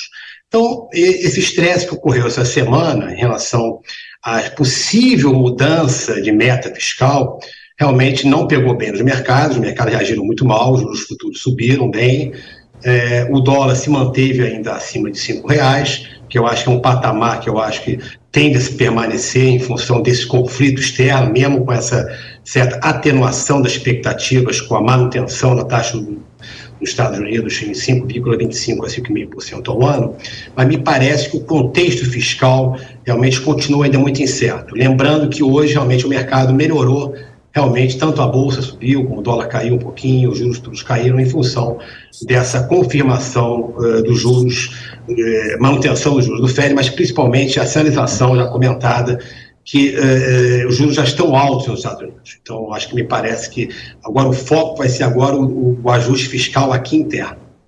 Bom, aproveitando os dois economistas aqui, um nos Estados Unidos, outro aqui no Brasil, eu pergunto para você de que maneira o mercado americano vem se contaminando com a guerra e se é que há realmente algum impacto e se a guerra, ao que tudo indica, vai se arrastar por muito tempo, como que o mercado deve reagir a isso? Boa, boa pergunta, difícil resposta, né? É, acaba que, assim, é, a gente esperava uma existia uma expectativa em relação a preços de petróleo, né? Que no primeiro momento eles até acabam saltando, porque você tem um conflito no Oriente Médio que pode dragar outros países importantes produtores de petróleo. Ah, não aconteceu. É, o, que essa, o que esse conflito até agora trouxe foi uma percepção de que, bom, a economia global ela tende a desacelerar, né? Países que estão em guerra, eles não comercializam, eles não cooperam, a economia cresce menos. Então, guerra em geral é ruim para crescimento econômico, muito especialmente, obviamente, para os países que estão envolvidos nessa guerra, mas que acaba tendo suas conexões também com o cenário internacional. Né? Ou seja, é, assim como o Brasil não é uma ilha, os Estados Unidos não é uma ilha, hoje a gente tem conexões é, comerciais de todos os países. Então, a, a, percepção até agora é que assim, você, tenta, você acaba travando um pouco o crescimento global. Só que aqui nos Estados Unidos a economia continua crescendo. Né? Essa é uma economia muito resiliente, muito forte. E hoje a, a dificuldade maior do próprio Banco Central é em desaquecer essa economia para controlar uma inflação que acaba é, afetando negativamente o poder de compra dos consumidores. Então, assim, obviamente que sob o ponto de vista humano e geopolítico, é um tema extremamente relevante, é um tema extremamente presente aqui na sociedade americana, vai ser fator importante também, inclusive, na, nas eleições do ano que vem, né, com certeza, mas sob o ponto de vista econômico, acabou que não, não teve um grande ainda impacto né, na economia, é, e a percepção é que apenas desacelerou um pouco essa economia global, o que no caso dos Estados Unidos a, ajuda a conter essas certas pressões que a gente segue vendo ainda um pouco aqui nos Estados Unidos em relação à inflação. Bom, Eduardo, e o impacto da guerra no mercado aqui? É bom lembrar também que o mercado hoje começa um novo mês, só que a semana termina, né? Por causa do feriado. Exatamente. Como, como devemos ter um rally geralmente positivo no final do ano, em dezembro. Eu queria colocar um ponto, um ponto de alerta sobre a questão da economia norte-americana. Ah, realmente a economia americana está com uma certa resiliência, a economia está crescendo ainda, o mercado de trabalho ainda está relativamente aquecido, é, mas é, as taxas de juros nas hipotecas, do mercado de crédito, já está sentindo realmente o efeito dessa elevação dos juros. Você tem uma ideia, os juros médios das hipotecas americanas já chegou a bater 7,5%, 7,80% ao ano. Isso realmente é muito forte. Então, isso tem um efeito aí sobre fluxo, sobre estoque de riqueza na economia americana, que deverá aparecer um pouco mais na frente nos próximos trimestres. Então, o sinal de alerta é que a contribuição do exterior para o Brasil, para os emergentes, me parece que vai ser um pouco pior em 2024 que 2023. Eu acho que é um ponto importante, inclusive para os mercados de bolsa, mercado de renda variável. Então pode ter. E aqui no Brasil, eu assim estou um pouco ainda desconfiado ainda de, desses estresses de resultados fiscais mensais que me parece que ainda vão sair ainda muito muito dependente da arrecadação e o sinal é claro, a economia tende a acelerar um pouco na margem e a arrecadação talvez não surpreenda positivamente, muito pelo contrário. Então, a tendência é de um déficit ainda um pouco mais alto em 2024, talvez, no mesmo nível que 2023, e exatamente isso aí vai evitar realmente uma, uma queda maior dos juros que poderia, o mercado projetava até em torno de 9, até 8,75 alguns meses atrás. Eu acho que o mercado já está projetando a faixa 9,25, 9,5. Então, acho que é, é, são apenas esses dois pontos de alerta aí que eu vejo que vai ter um pouco mais de estresse no ponto doméstico. Eduardo, bom feriado para você. Muito obrigado mais uma vez pela participação. Um abraço. Abraço. Will Castro Alves, que falou conosco dos Estados Unidos, como sempre. Um abraço. Valeu, Will. Forte abraço a todos, bom feriado. Obrigado. Olha, daqui a pouco tem mais uma edição do Show Business aqui na Jovem Pan, na sequência do Jornal Jovem Pan. Bruno Mer, boa noite para você. Quem é o convidado do programa de hoje? Bem-vindo. Fala, Tiago Berrais. Boa noite a todos que nos assistem aqui no Jornal Jovem Pan. Quem será o meu convidado desta noite no Show Business? É o engenheiro Gilberto Peralta, presidente da operação brasileira da Airbus que é a maior fabricante de aeronaves do mundo. Ele já começa falando de um feito histórico na indústria este ano. A Airbus fechou a maior venda de aviões da história em 2023, porque uma empresa da Índia comprou de largada 500 aeronaves da fabricante por mais de 50 bilhões de dólares.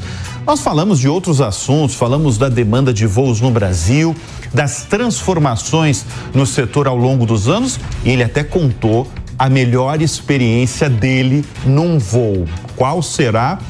Você precisa assistir para saber de tudo isso. O programa, eu adianto, está muito bom. Fica o convite a todos. O Show Business vai ao ar já já, às 10 da noite, tanto na TV quanto na rádio Jovem Pan News. Eu espero todos vocês. Tiago, é com você. Eu estarei assistindo. Bruno Mer, daqui a pouco tem o show business. E em instantes aqui no Jornal Jovem Pan, a gente volta a destacar a GLO nos portos e aeroportos do país e ainda tem a reação de Braga Neto após a condenação no TSE. Voltamos em um minutinho, não saia daí, até já.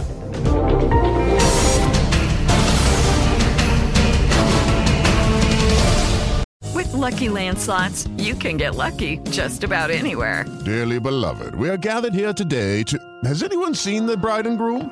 Sorry, sorry, we're here. We were getting lucky in the limo and we lost track of time. No, Lucky Land Casino, with cash prizes that add up quicker than a guest registry. In that case, I pronounce you lucky.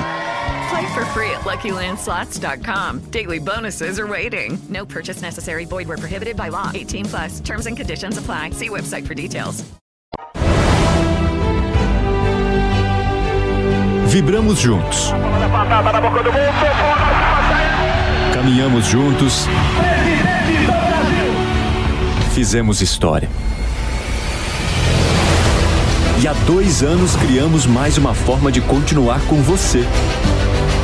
Sempre com o compromisso de informar e mostrar perspectivas diferentes para que você forme o seu próprio conceito de realidade. Isso é jornalismo independente. É o que circula em nossas veias. Estamos prontos para o futuro. nos fortalecemos e nos tornamos ainda mais tecnológicos, dinâmicos e plurais. Buscando diálogos e difundindo ideias para um futuro melhor do Brasil. Jovem Pan News, dois anos. Jornalismo independente.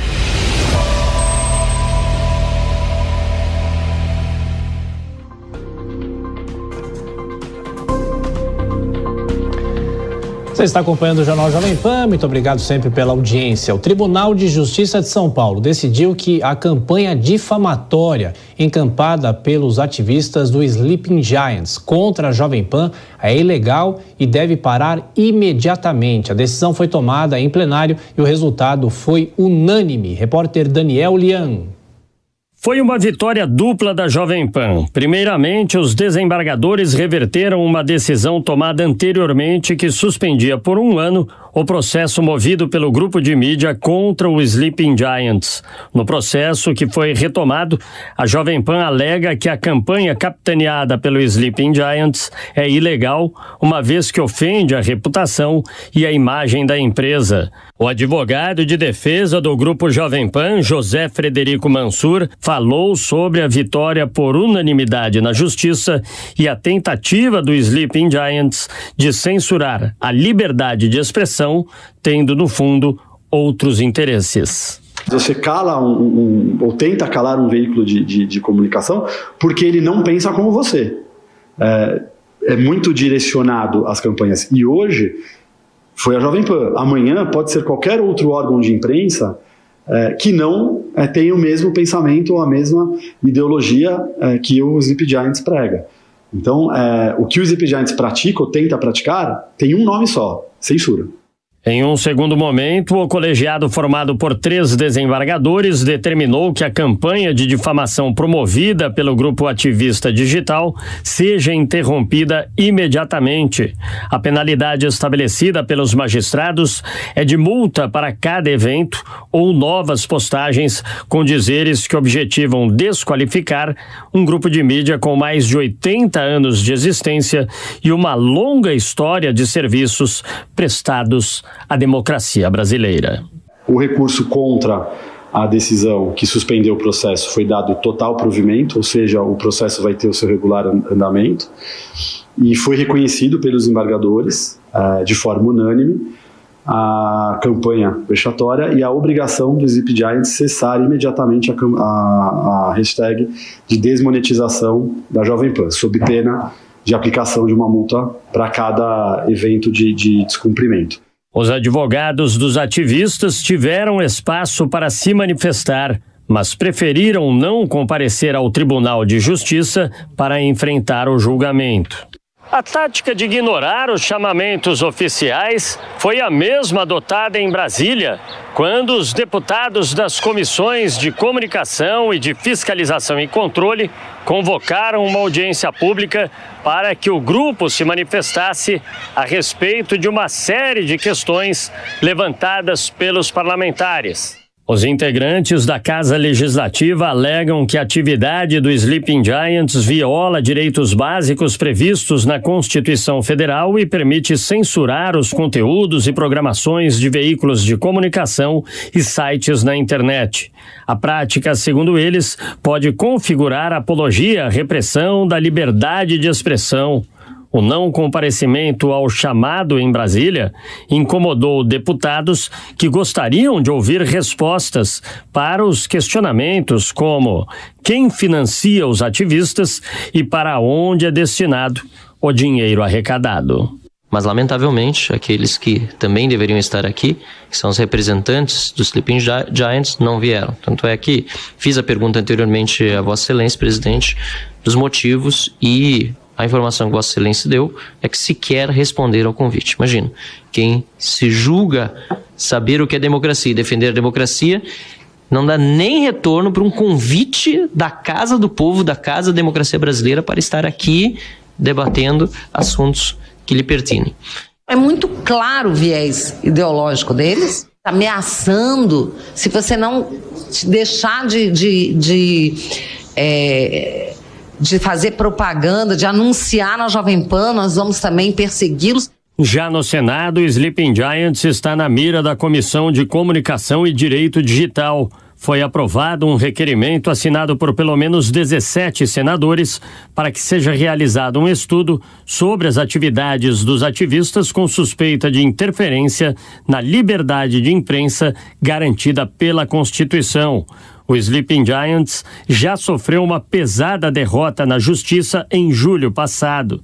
O juiz Marcelo Augusto de Oliveira, da 41ª Vara Civil de São Paulo, determinou a extinção de uma ação movida pelos ativistas contra o Google, Telegram, Twitter, Facebook e Spotify. O grupo pedia que as gigantes de tecnologia se retratassem por suposta manipulação de buscas e da opinião pública em publicações contrárias à PL das fake news. O juiz determinou e redigiu na sua decisão que o Sleeping Giants não tem poder para falar em nome dos interesses públicos e dos consumidores por atuar com intenção ideológica e viés político próprio. O magistrado concluiu ainda que a associação tem a pretensão de interferir no funcionamento dos serviços de acordo com a sua própria ideologia, sob uma falsa roupagem de defesa dos consumidores. Olha, eu queria ouvir o Cristiano Vilela. Juridicamente, essa vitória no TJ representa o que, Vilela? Mas o grupo pode recorrer, isso pode subir para Brasília? Olha, Tiago, é, é uma vitória no Tribunal de Justiça que faz com que é, essa medida que está sendo feita de uma forma totalmente irregular pelo Sleep Giants ela seja cessada enquanto o processo naturalmente não termina. Então, o processo ele ainda vai tramitar aqui em São Paulo, poderá ser objeto de recurso em Brasília, mas enquanto isso, a esse grupo, ele não pode continuar adotando essa prática, que, como foi muito bem assinalado pelo Tribunal de Justiça de São Paulo, é uma prática que tem é, o, o, sentido de impor uma ideologia, uma visão e de gerar um dano a uma determinada empresa, especialmente no caso da Jovem Pan, uma empresa sólida, tradicional, que faz um, pratica jornalismo de qualidade há mais de 80 anos. Então, essa decisão foi uma decisão certa, adequada e totalmente condizente com o que está estabelecido na legislação e na Constituição. Bom, a gente volta a falar sobre a decisão do governo que anunciou um decreto de garantia da lei da ordem em portos e aeroportos do Rio de Janeiro e de São Paulo. A gente segue mais uma vez para Brasília com André Anelli. André, os dois estados já falaram alguma coisa? Já se manifestaram sobre essa decisão do governo? Sim, Tiago. Rio de Janeiro e depois São Paulo. A gente começa com a repercussão carioca, então. O governador do Rio de Janeiro, Cláudio Castro, foi o primeiro a repercutir essa medida do governo federal. Nas redes sociais, ele disse que a decretação garantia da lei e da ordem nos portos e aeroportos do Rio e também de São Paulo é uma clara demonstração de que, quando atuamos de maneira integrada, temos mais força para vencer o crime, disse ele. Ele ainda complementou dizendo que a atuação de grupos criminosos não é um problema só do Rio de Janeiro, mas do país todo e que deve ser combatido pela nação. Hoje, no lançamento da medida, o presidente Lula justificou que o reforço na segurança foi motivado justamente pela condição insustentável, principalmente do Rio de Janeiro. A situação uh, chegou a uma situação muito grave a violência que nós temos assistido, ela tem se agravado a cada dia que passa, e nós então resolvemos tomar uma decisão, fazendo com que o governo federal participe ativamente com todo o potencial que ele tem para que a gente possa ajudar os governos dos estados e ajudar o próprio Brasil a se livrar do crime organizado, da quadrilha, do tráfico de droga e do tráfico de armas. E logo depois que Lula fez esse discurso e, consequentemente, assinou então o decreto de garantia da lei e da ordem em portos e aeroportos, o governador Cláudio Castro telefonou ao presidente e parabenizou pela iniciativa. A informação é do portal Metrópolis, que diz ainda que as polícias do estado acreditam que a medida pode contribuir para a segurança ao sufocar a entrada de drogas e armas no país. E aí, partindo agora para a repercussão no estado de São Paulo, a Secretaria de Segurança Pública se manifestou agora há pouco por meio de nota. A pasta disse que a competência para a garantia da lei e da ordem nos portos e aeroportos é originariamente da União e que, nesse sentido, a decisão não altera a atuação das forças de segurança paulistas. A secretaria acabou, então, minimizando essa decretação por parte do governo federal da garantia da lei e da ordem, dizendo que o combate ao crime já é feito pelas forças de segurança paulistas e juntamente com as forças de segurança federais. Tiago. É isso. André Nelly trazendo então a repercussão dos dois estados. A gente vai continuar em Brasília agora para falar sobre a inelegibilidade de Braga Neto. Essa questão vai ser agora questionada na justiça. O Bruno Pinheiro retorna aqui ao Jornal Jovem Pan o que a defesa do general deve fazer para tentar retornar com os direitos políticos dele. Lembrando que ontem tivemos a sessão no TSE. Resultado de 5 a 2, é importante relembrar, né, Tiago? Mais uma vez, uma ótima noite aqui nos acompanha. Essa resposta da Justiça Eleitoral, olhando no retrovisor sobre as ações do 7 de setembro, lá em 2021. A gente complementa região... com o Bruno Pinheiro, enquanto isso, a gente gira os nossos comentaristas para falar sobre essa tentativa da defesa de Braga Neto de anular essa decisão do TSE. Começo mais uma vez pelo Cristiano Vilela. Primeiro, do ponto de vista jurídico dessa questão, será que ele consegue voltar com os direitos políticos numa decisão que ontem chegou até a surpreender, não é, Vilela? Exatamente, Tiago. É, o voto do relator, num primeiro momento, o ministro Benedito Gonçalves, ele era no sentido de fazer com que o vice Braga Neto não ficasse inelegível a ele é, caberia apenas a, a, punição de multa. Mas essa visão ela foi é, alterada a partir do voto do ministro Floriano Marques, que fez um entendimento, colocou o entendimento e convenceu a maioria dos seus pares de que Braga Neto deveria é, permanecer inelegível também, tal qual Bolsonaro. Eu entendo que essa decisão foi uma decisão errada. Aliás, eu entendo que, inclusive, com relação a Bolsonaro, nesse caso, não caberia inelegibilidade. Eu vejo que a decisão mais correta teria sido, tal como no voto de Nunes Marques, aplicar uma multa de 20 mil para um, de 40 mil para outros, mas não mexer com os direitos políticos nessa situação. Pois é, Dora, o lado político com você, ele tinha pretensões eleitorais para o ano que vem, mas para o Rio de Janeiro, né? Claro, a sua cidade, mas agora com essa decisão ele vai ter que se recolher ou fazer campanha para outro candidato, né, Dora? Bom, isso se não houver chance, eu acho que não há, mas de repente nada se pode, se não houver chance de reversão dessa decisão lá no STF. Pois é, no Rio, aqui no Rio, a questão que fica, o Braga Neto era o candidato predileto do ex-presidente Jair Bolsonaro e agora essa vaga, digamos assim, ela está vazia, né? Tem três possibilidades o deputado Alexandre Ramagem, o deputado Eduardo Pazuello e o senador Carlos Portinho. São três do PL, mas é uma coisa meio complicada, porque o Alexandre Ramagem está ali enrolado nessas investigações da ABIN, né, sobre o uso daquele programa espião. O Eduardo Pazuello traz aquele fardo da uh, pandemia, né, de Covid. Ele foi ministro e todo mundo sabe da atuação, digamos assim, não foi bem vista, né? E o Carlos Portinho, ele é um senador que ele não tem voto, ele está ali no, no cargo porque ele era suplente do Haroldo Oliveira, que morreu. Então, no, é, é, realmente o melhor candidato do ponto de vista eleitoral era o Braga Neto, porque tinha comandado a intervenção aqui no Rio, enfim, tinha uma base. Então, a situação para a candidatura no Rio se complica bastante. O governo federal sancionou uma lei para retomar obras nas áreas da saúde e também da educação. Continuamos em Brasília. Luciana Verdolim. Olha, o governo planeja retomar mais de 11 mil obras paralisadas em todo o país. São 5.662 obras na educação e 5.489 na saúde. Para definir as prioridades, será levado em consideração, por exemplo, o percentual de execução.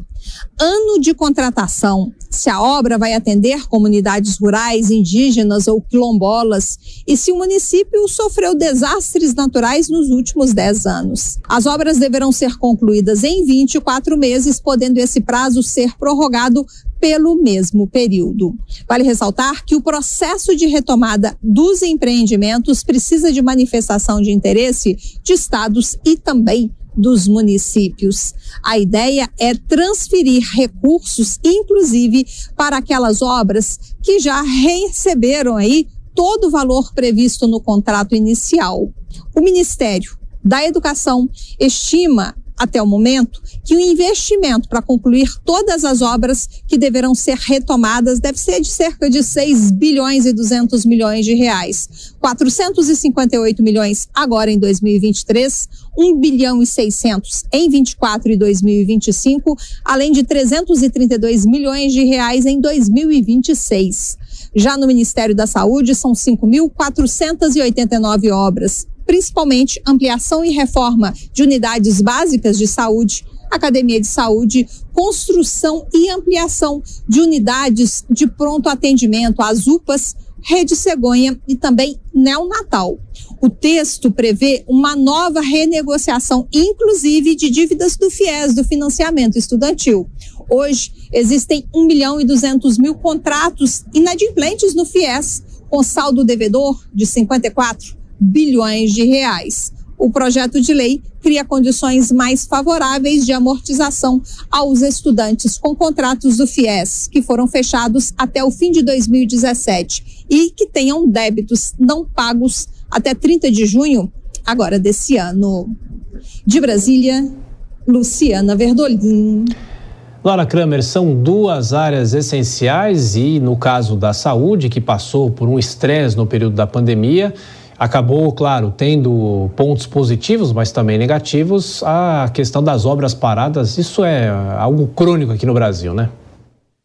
Pois é, agora essa questão das obras é de dinheiro, né? E dinheiro é tudo que a gente está vendo ser discutido agora com essa questão da meta, da meta fiscal. Se não for cumprida a meta, isso implica contenção uh, de retenção, contingenciamento de parte do orçamento. Aí se diz, sei lá, fala-se em torno de 53 bilhões, enfim. Essa questão não é tão fácil, é mais fácil de falar. Claro que é necessário retomada de obras sempre é, e principalmente em educação e saúde, é sempre um assunto, uh, um bom assunto, porque é necessário, mas temos essa questão anterior sendo discutida agora na questão orçamentária, se muda a meta, se não muda a meta, se não mudar a meta, como é que fica o descumprimento, se houver descumprimento, há uma sanção, que é uma trava nos gastos, não é?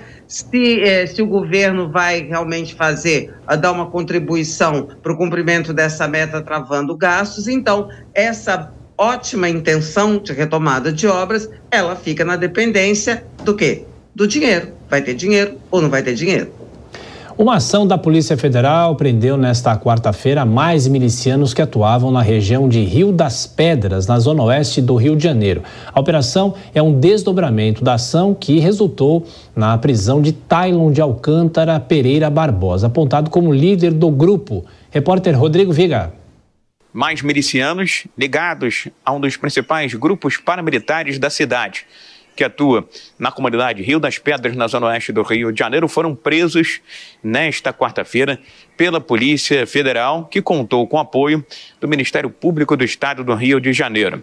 É a Operação Embrio, que na terça-feira prendeu Tylon Barbosa, líder da milícia que atua na comunidade Rio das Pedras e paramilitar que foi confundido no início do mês passado com um dos três médicos executados brutalmente por traficantes em um quiosque na orla da Barra da Tijuca, na zona oeste da capital. Os médicos estavam no Rio de Janeiro para participar de um congresso internacional de ortopedia. Tylon, o pai e três seguranças foram presos na terça-feira.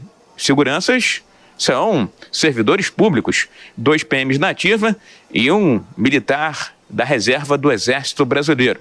Nesta quarta-feira, mais oito mandados de prisão e 15 de busca e apreensão foram cumpridos eh, pela Polícia Federal e pelo Ministério Público em endereços aqui na capital e na cidade de Angra dos Reis, no sul do estado, e Saquarema, na região dos Lagos. Essa operação, que resultou na prisão de milicianos na comunidade Rio das Pedras, começou com investigações que deram início no ano de 2021. Em dezembro daquele ano, as forças de segurança prenderam um homem que era o responsável pela contabilidade do grupo paramilitar que atua na comunidade Rio das Pedras. Foi ali que começou a apuração que levou à prisão de Tylon, do pai dele e outros paramilitares ligados a esse grupo paramilitar da zona oeste da capital. Do Rio, Rodrigo Viga. Era um destaque importante: o aeroporto de Congonhas, aqui em São Paulo, nesse momento está fechado porque uma aeronave de pequeno porte teve um problema no trem de pouso. Esse avião está nesse momento na pista, as autoridades do aeroporto estão tentando retirar essa aeronave para liberar a, a questão do funcionamento do aeroporto, mas isso vem causando um problema pelos aeroportos, não só aqui de Congonhas, mas também o aeroporto de Cumbica, porque algumas aeronaves estão sendo desviadas para lá e também os outros voos que chegariam a São Paulo agora nessa noite. Então, portanto, nesse momento, o aeroporto de Congonhas, aqui na região sul de São Paulo, está fechado. A Jovem Pan vai atualizando essas informações ao longo da nossa programação. No próximo bloco, a gente fala mais sobre a guerra em Israel e a gente destaca as iniciativas de inclusão aprovadas na Câmara dos Deputados. Em instantes, aqui no Jornal Jovem Pan. Até já.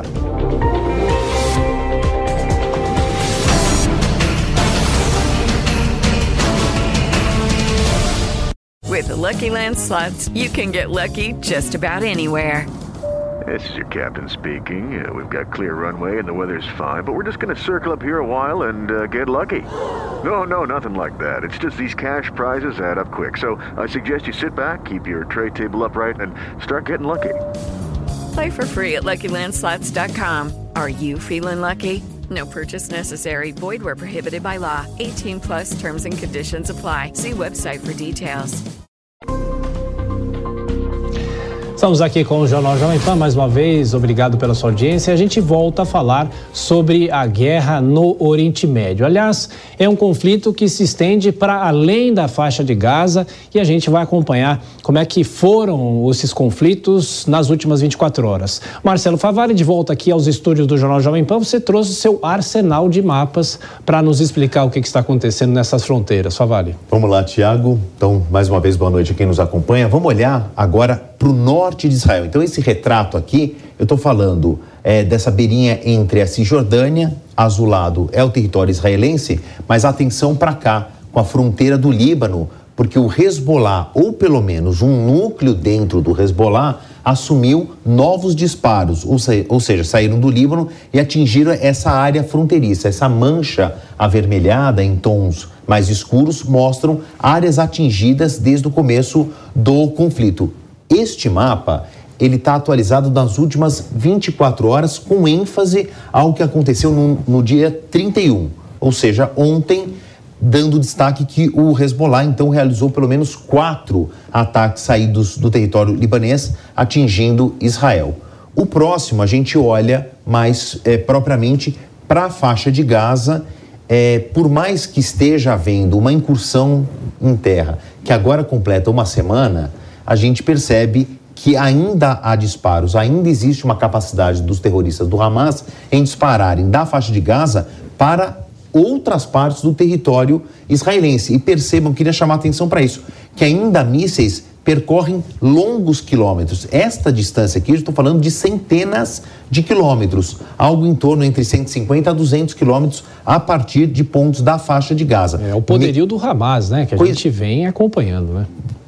Infelizmente, a gente está numa contagem, Tiago, que essa guerra vai completar o seu primeiro mês Sim. daqui menos de uma semana. Então, a gente vê que eles já dispararam muitos mísseis e ainda continuam com um arsenal poderoso, porque uma coisa é lançar um morteiro que atravessa a cerca e cai no entorno, e outra é chegar aqui perto de Tel Aviv, em outras regiões mais povoadas. Aí eu também queria chamar a atenção para os nomes que vão chegando e essas informações, aqui também um parênteses importante, são de observadores internacionais. Isso aqui não é um mapa é construído a partir de um discurso ou do, do, do Núcleo de Defesa de Israel ou do próprio Hamas. Isso aqui são registros de observadores internacionais. A brigada Abu Ali Mustafa lançou morteiros. Mas quem são essas brigadas? Dentro do Hamas existe um núcleo de administração pública, inclusive eles se autodenominam ali um núcleo de é, Ministério da Saúde que cuida aqui dos feridos. E tem esse braço armado, que é reconhecido internacionalmente por muitos países como núcleo terrorista do Hamas. E dentro desse braço armado, como se ele fosse um exército, existem batalhões, que são chamadas dessas brigadas. Aqui foi identificado que essa brigada Abu Ali Mustafa lançou os tais morteiros a partir da faixa de Gaza. Um zoom aqui na faixa de Gaza, mais para a gente olhar com mais cuidado. E essa área em azul, isso é importante, foi toda uma área militarizada por Israel. Não há mais civilização, é, civilização, perdão, não há mais é, registro de civis nesta área. Eles foram retirados. Havia kibbutz, então nessa área perto da faixa de Gaza, onde houve então a rave, que foi o primeiro alvo do Hamas no, no dia Todo 7 de outubro. Já, já saiu. Já, essa população que isso aqui é eram bairros, né? Sim. Cidades, era uma, uma área povoada por israelenses. Foram retirados dessa área. Esta área azulada ela foi tomada como um cinturão militar em torno da área de, da, da faixa de Gaza e mesmo assim esses batalhões ainda continuam sendo alvos dos ataques a partir da faixa de Gaza. E, a, e aqui aparecem outros nomes dessas brigadas. A Al-Qassem é a maior brigada do braço armado do Hamas. E também tem essa Saraya al-Qudus, que é um outro batalhão que também é, assumiu lançamentos de foguetes contra as tropas israelenses. Para a gente avançar um pouco mais para dentro da faixa de Gaza mesmo, aqui são os pontos em que foram identificados na faixa de Gaza do avanço das tropas. E a gente percebe que a faixa de Gaza não é muito longa. A gente está falando aqui de uma, uma, uma faixa que não, não chega a 50 quilômetros.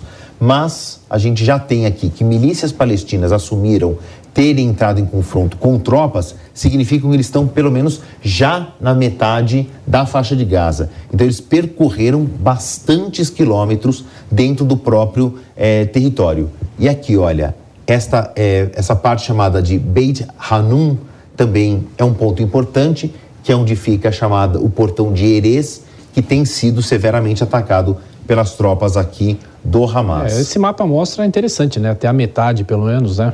E aqui um fechamento do litoral, tá. para evitar que houvesse é, saídas do, do, do, Hamas pelo mar. E para encerrar, esses pontos vermelhos é, mostram ah, alguns tipos de confronto na Cisjordânia, que está bem longe da faixa de da, da, da faixa de Gaza. Esses confrontos na Cisjordânia são de múltiplas facetas. Tem até, por exemplo, protestos de estudante anti-Israel, pró-Palestina, que acabaram entrando em confronto com os soldados. Mas a gente vê que esse confronto, que tem o seu ponto nevrálgico na faixa de Gaza, está se espalhando por outros pontos. Bom, explicações aí do Favale, trazendo os mapas e todos os detalhes. Você volta amanhã. Valeu, Favale. Bom Combinado. trabalho. Combinado. Tchau, tchau. Olha, feriado prolongado não é para qualquer um, o Jornal Jovem Pan não para, mas tem repórter que vai ter folga. O David de Tarso vai ficar por aqui trabalhando ou vai descansar e conta pra gente como é que está a saída para o litoral e para outras estradas. Muita gente já passou por aí. Quais são as previsões das concessionárias? Oi, Tiago, mais uma vez, muito boa noite, boa noite a todos. Ainda há pouco você perguntou do guarda-chuva, né, no comecinho dessa edição do Jornal Jovem Pan. Agora está garoando por aqui, a gente fala ao vivo as margens da rodovia dos imigrantes, principal acesso para a Baixada Santista. E respondendo a sua pergunta, sim, tem uma sexta-feira na minha quarta, porque essa é a última participação ao vivo, depois só ao longo aí depois do feriado. Vou mostrar com imagens ao vivo do Daniel Rocha. Como é que está a movimentação para quem nos acompanha pela TV, nas mais diferentes plataformas da Jovem Pan, no rádio, por exemplo, eu vou narrando aqui que a movimentação é intensa, então para quem desce, né, sentido litoral, afinal mais de 2 milhões e 500 mil veículos devem deixar a capital paulista neste feriado prolongado, só nessa rodovia de onde nós falamos ao vivo. A expectativa de movimentação é de 340 mil veículos, na rodovia dos Tamoios, por exemplo, é 197 mil, rodovia Presidente Dutra mais de 1 milhão e 300. Rodovia Rio Santos, 254 mil. Aí a gente vai para a rodovia Oswaldo Cruz, expectativa de 52 mil veículos. A rodovia Corredor Ayrton Senna Carvalho Pinto, 540 mil. Rodovia Floriano Rodrigues, 79 mil. E a rodovia Fernão Dias, mais de 1 milhão e 200 mil veículos, pelo menos essas são as estimativas das concessionárias para esse feriado prolongado, né? Feriado de finados, onde muitas pessoas também, é, em vez de descansar, vão prestar homenagens aos parentes que já se foram, aos amigos, enfim, um feriado realmente de bastante reflexão também nesse sentido. E a gente é, traz as recomendações da Polícia Rodoviária para que as pessoas que vão pegar a estrada, principalmente por conta que está chovendo, que reduza a velocidade, que fique atento, crie uma distância maior do veículo da frente para não ter nenhum tipo de problema no trajeto, para que a pessoa realmente consiga chegar ao seu destino na mais perfeita paz. Então, para quem vai curtir aí o feriadão, estilo eu, boa viagem a todos. Tiago, volto com você. Então, bom descanso para você, David. Eu estarei aqui amanhã, na sexta-feira também. E a gente continua falando sobre a saída para o feriado, inclusive para quem vai deixar, no caso aqui de São Paulo, pelo terminal rodoviário do Tietê, na Zona Norte. Quem está lá, repórter Letícia Miyamoto. Letícia, como é que está a movimentação por aí? Imagino que, claro, sempre cheia a rodoviária aqui em São Paulo. Movimentação intensa, Tiago. Diferente do David, eu estou de plantão aí nesse feriado, então estou só observando a felicidade das pessoas que vão viajar por aqui. Mais uma vez, boa noite para você e para todos que nos acompanham aqui no Jornal Jovem Pan. Olha, com a proximidade aí do feriado de finados, a Socicam, a empresa que administra esses terminais rodoviários aqui de São Paulo, né, tanto esse do Tietê, onde nós estamos, como também da Barra Funda e também do Jabaquara, fez uma operação especial justamente para poder organizar a saída e também mais para frente aí a chegada dessa essas pessoas que vão retornar para a capital paulista. A gente consegue perceber uma movimentação ainda intensa por aqui. Que horas são agora? 9h43 da noite, mas ainda assim tem muita gente passando por, por aqui. A operação continua, né? 24 horas e os ônibus foram reforçados. A quantidade aí foi reforçada justamente por conta do feriado. Olha só, do dia 1 ao dia 2, que é portanto hoje e amanhã, né, quinta-feira, a expectativa é de que cerca de 132 mil pessoas saem aqui do terminal do Tietê. Já do dia 1 ao dia 6 aí de novembro, que vai até a próxima segunda-feira, quando as pessoas retornam para casa do feriado, tanto embarques e desembarques, a expectativa é de, que, é de que a movimentação seja de cerca de 612 mil pessoas por esses três terminais. Né? Eu falei terminal aí do Tietê, a expectativa desse número, na verdade, dos três terminais, como eu disse, tanto do Tietê, como da Barra Funda, como também do Jabaquara. É um número bastante elevado, muita gente e também a Socicam fala algumas dicas dicas né, que a gente já sempre acompanha em relação à organização, justamente para as pessoas chegarem com aquela antecedência, no mínimo uma hora, para evitar qualquer atraso, qualquer problema.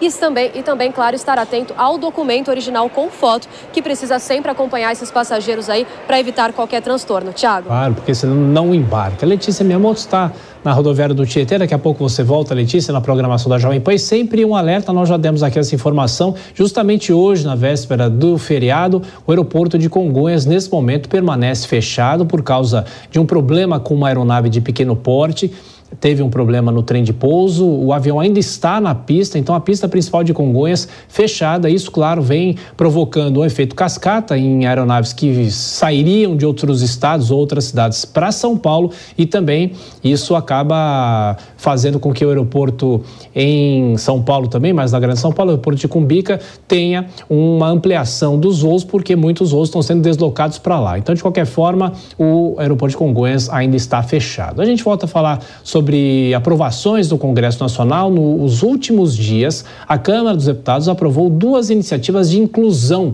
com forte apoio a crianças, entre eles o projeto que obriga o poder público a disponibilizar profissionais de apoio nas escolas para que alunos com deficiência ou transtornos tenham direito a uma educação inclusiva e igualitária. Esses dois projetos são de autoria da deputada federal Amália Barros, do PL de Mato Grosso, e a gente conversa com ela agora. Tudo bem, deputada? Boa noite, muito obrigado pela atenção, pela gentileza.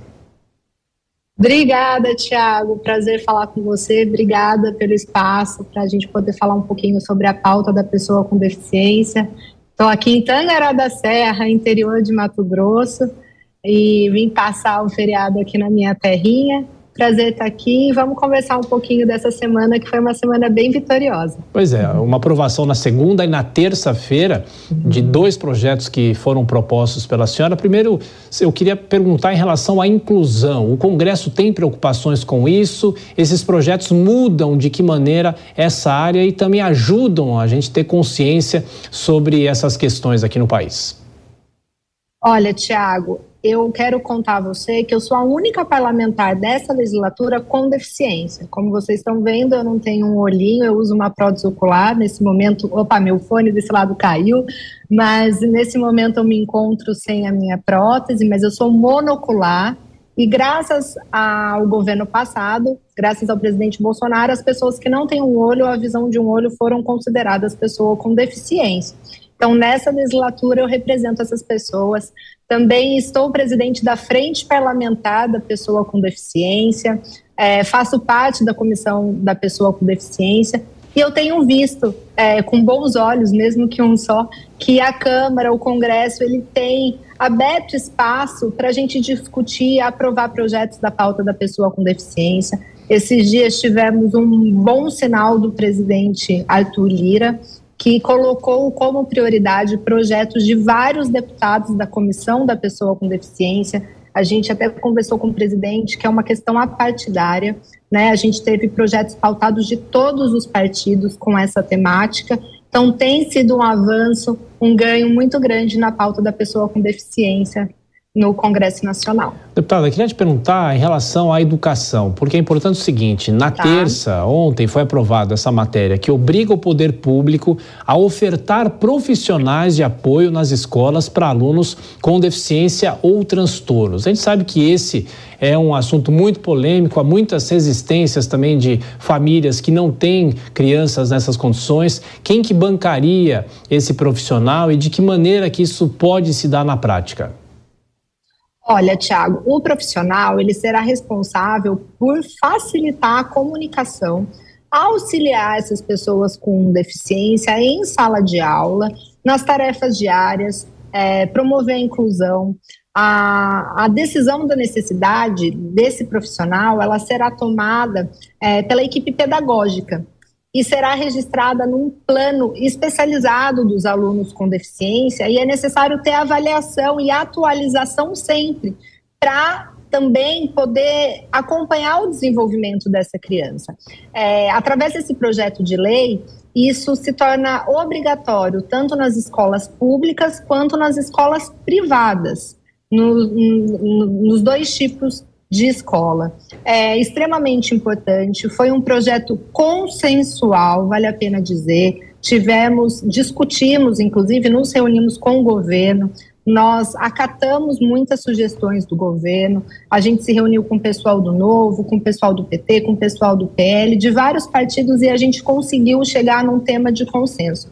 Eu tenho certeza que vai ser um grande avanço, e vale falar que esse profissional de apoio em sala de aula, é, que vai passar por essa triagem junto à equipe pedagógica, ele também terá que passar por cursos, por treinamento, e vai ser bem espe especializado conforme a demanda de cada aluno com deficiência. Ele vai Sim. ajudar é, nas tarefas diárias, no recreio, não só em sala de aula, como auxílio é, na parte de medicamento, de alimentação, e esse plano de trabalho vai ser construído junto pela equipe pedagógica, mas também pelos pais. Né? A gente precisa conversar e ter esse acompanhamento com a pessoa que mais conhece a criança de perto, Deputado, que no caso é a sua família. Infelizmente, nosso tempo está terminando, mas eu só queria perguntar o seguinte: esse profissional será pago pelos estados, pelos municípios, pelo próprio governo federal, de alguma maneira? Sim, depende. Se a escola for privada, pelos donos Sim. proprietários da escola. E quando a escola for pública, se for municipal, pelo município, estadual, pelo estado e assim por diante. Deputada Federal Amália Barros, do PL de Mato Grosso, muito obrigado mais uma vez. A gente continua discutindo esse assunto, sempre importante. A senhora volta mais vezes aqui na Jovem Pan. Um bom feriado. Até a próxima. Muito obrigada, Tiago. Obrigada a oportunidade. Também só relembrar que esse, essa semana a gente também aprovou o projeto da FOP, que é a fibrodisplasia ossificante progressiva. Foram dois projetos de minha autoria aprovada. Espero ter a oportunidade de voltar para falar um pouquinho sobre a FOP também e dizer a todos que assistem a Jovem Pan que o meu gabinete está de portas abertas para receber as demandas, porque esses projetos foram demandas que me foram trazidas de pessoas que atuam nessas causas. Então, obrigada, meu gabinete, minhas redes sociais estão abertas a todos. Obrigada. Muito obrigado.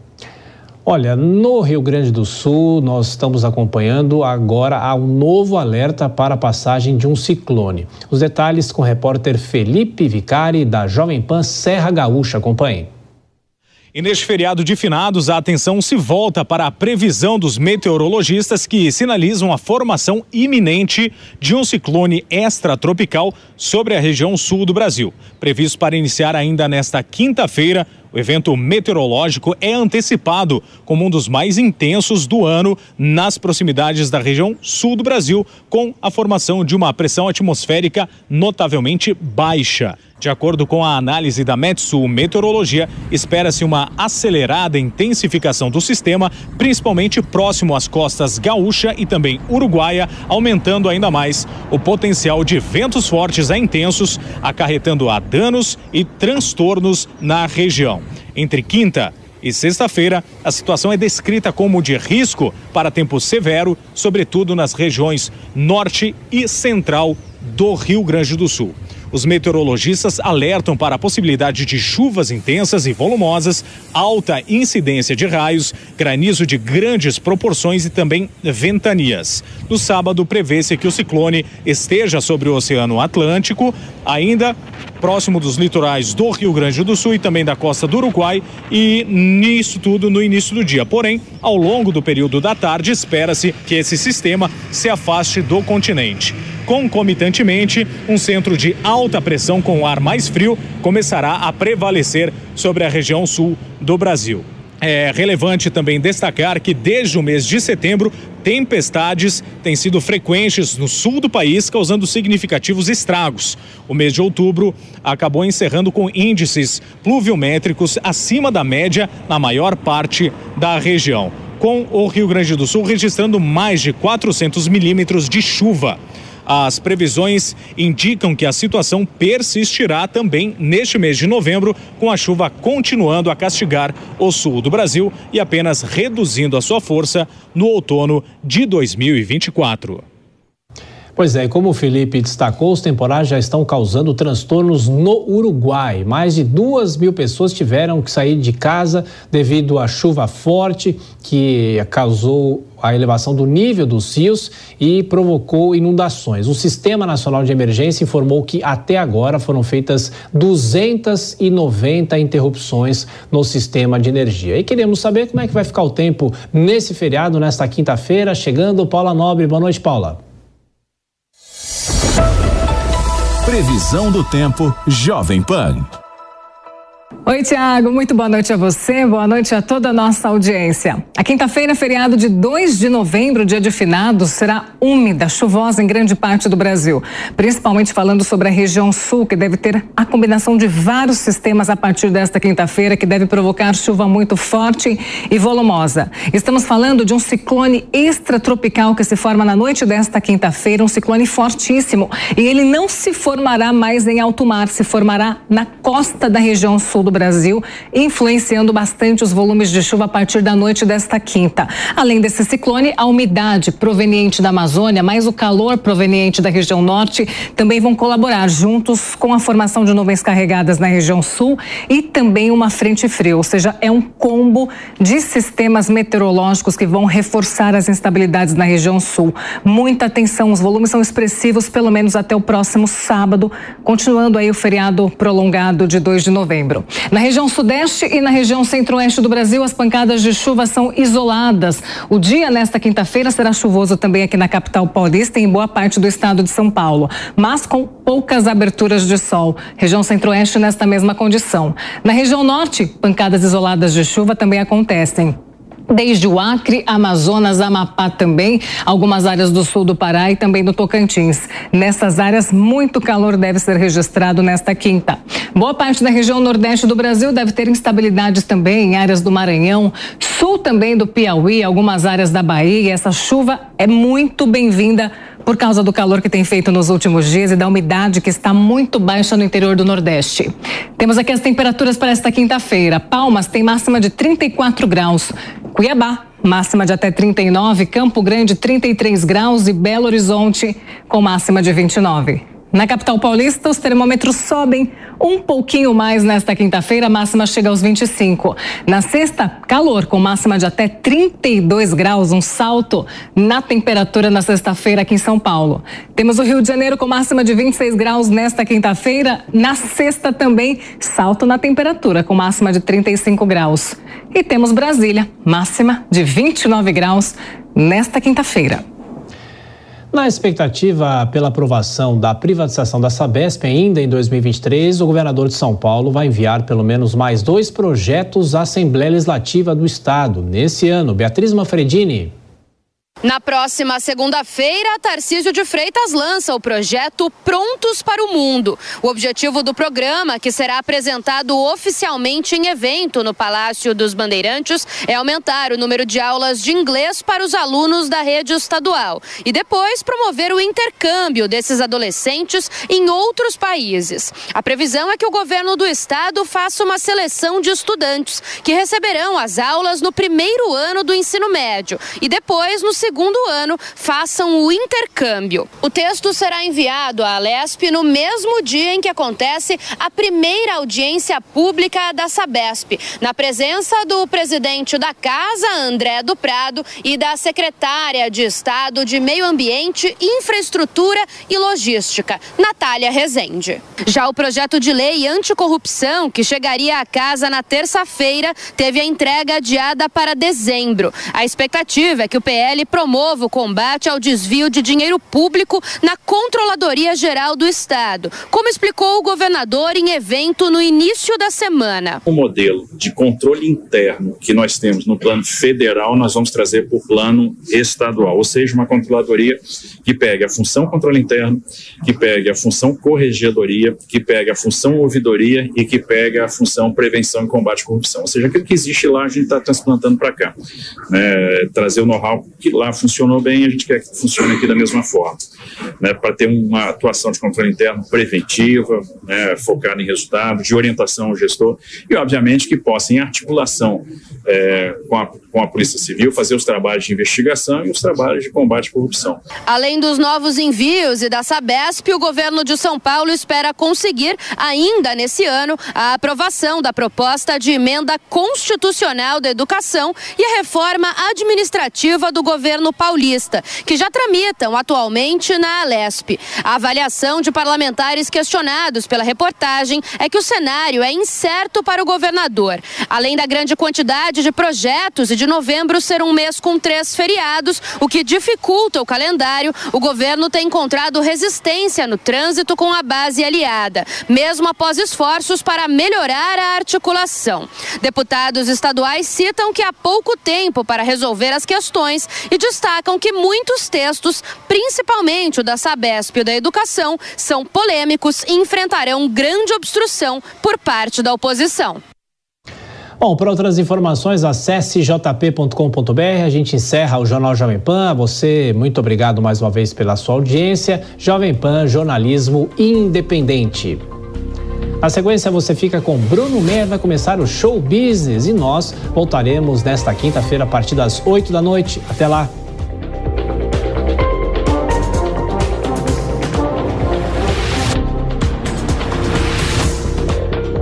A opinião dos nossos comentaristas não reflete necessariamente a opinião do Grupo Jovem Pan de Comunicação.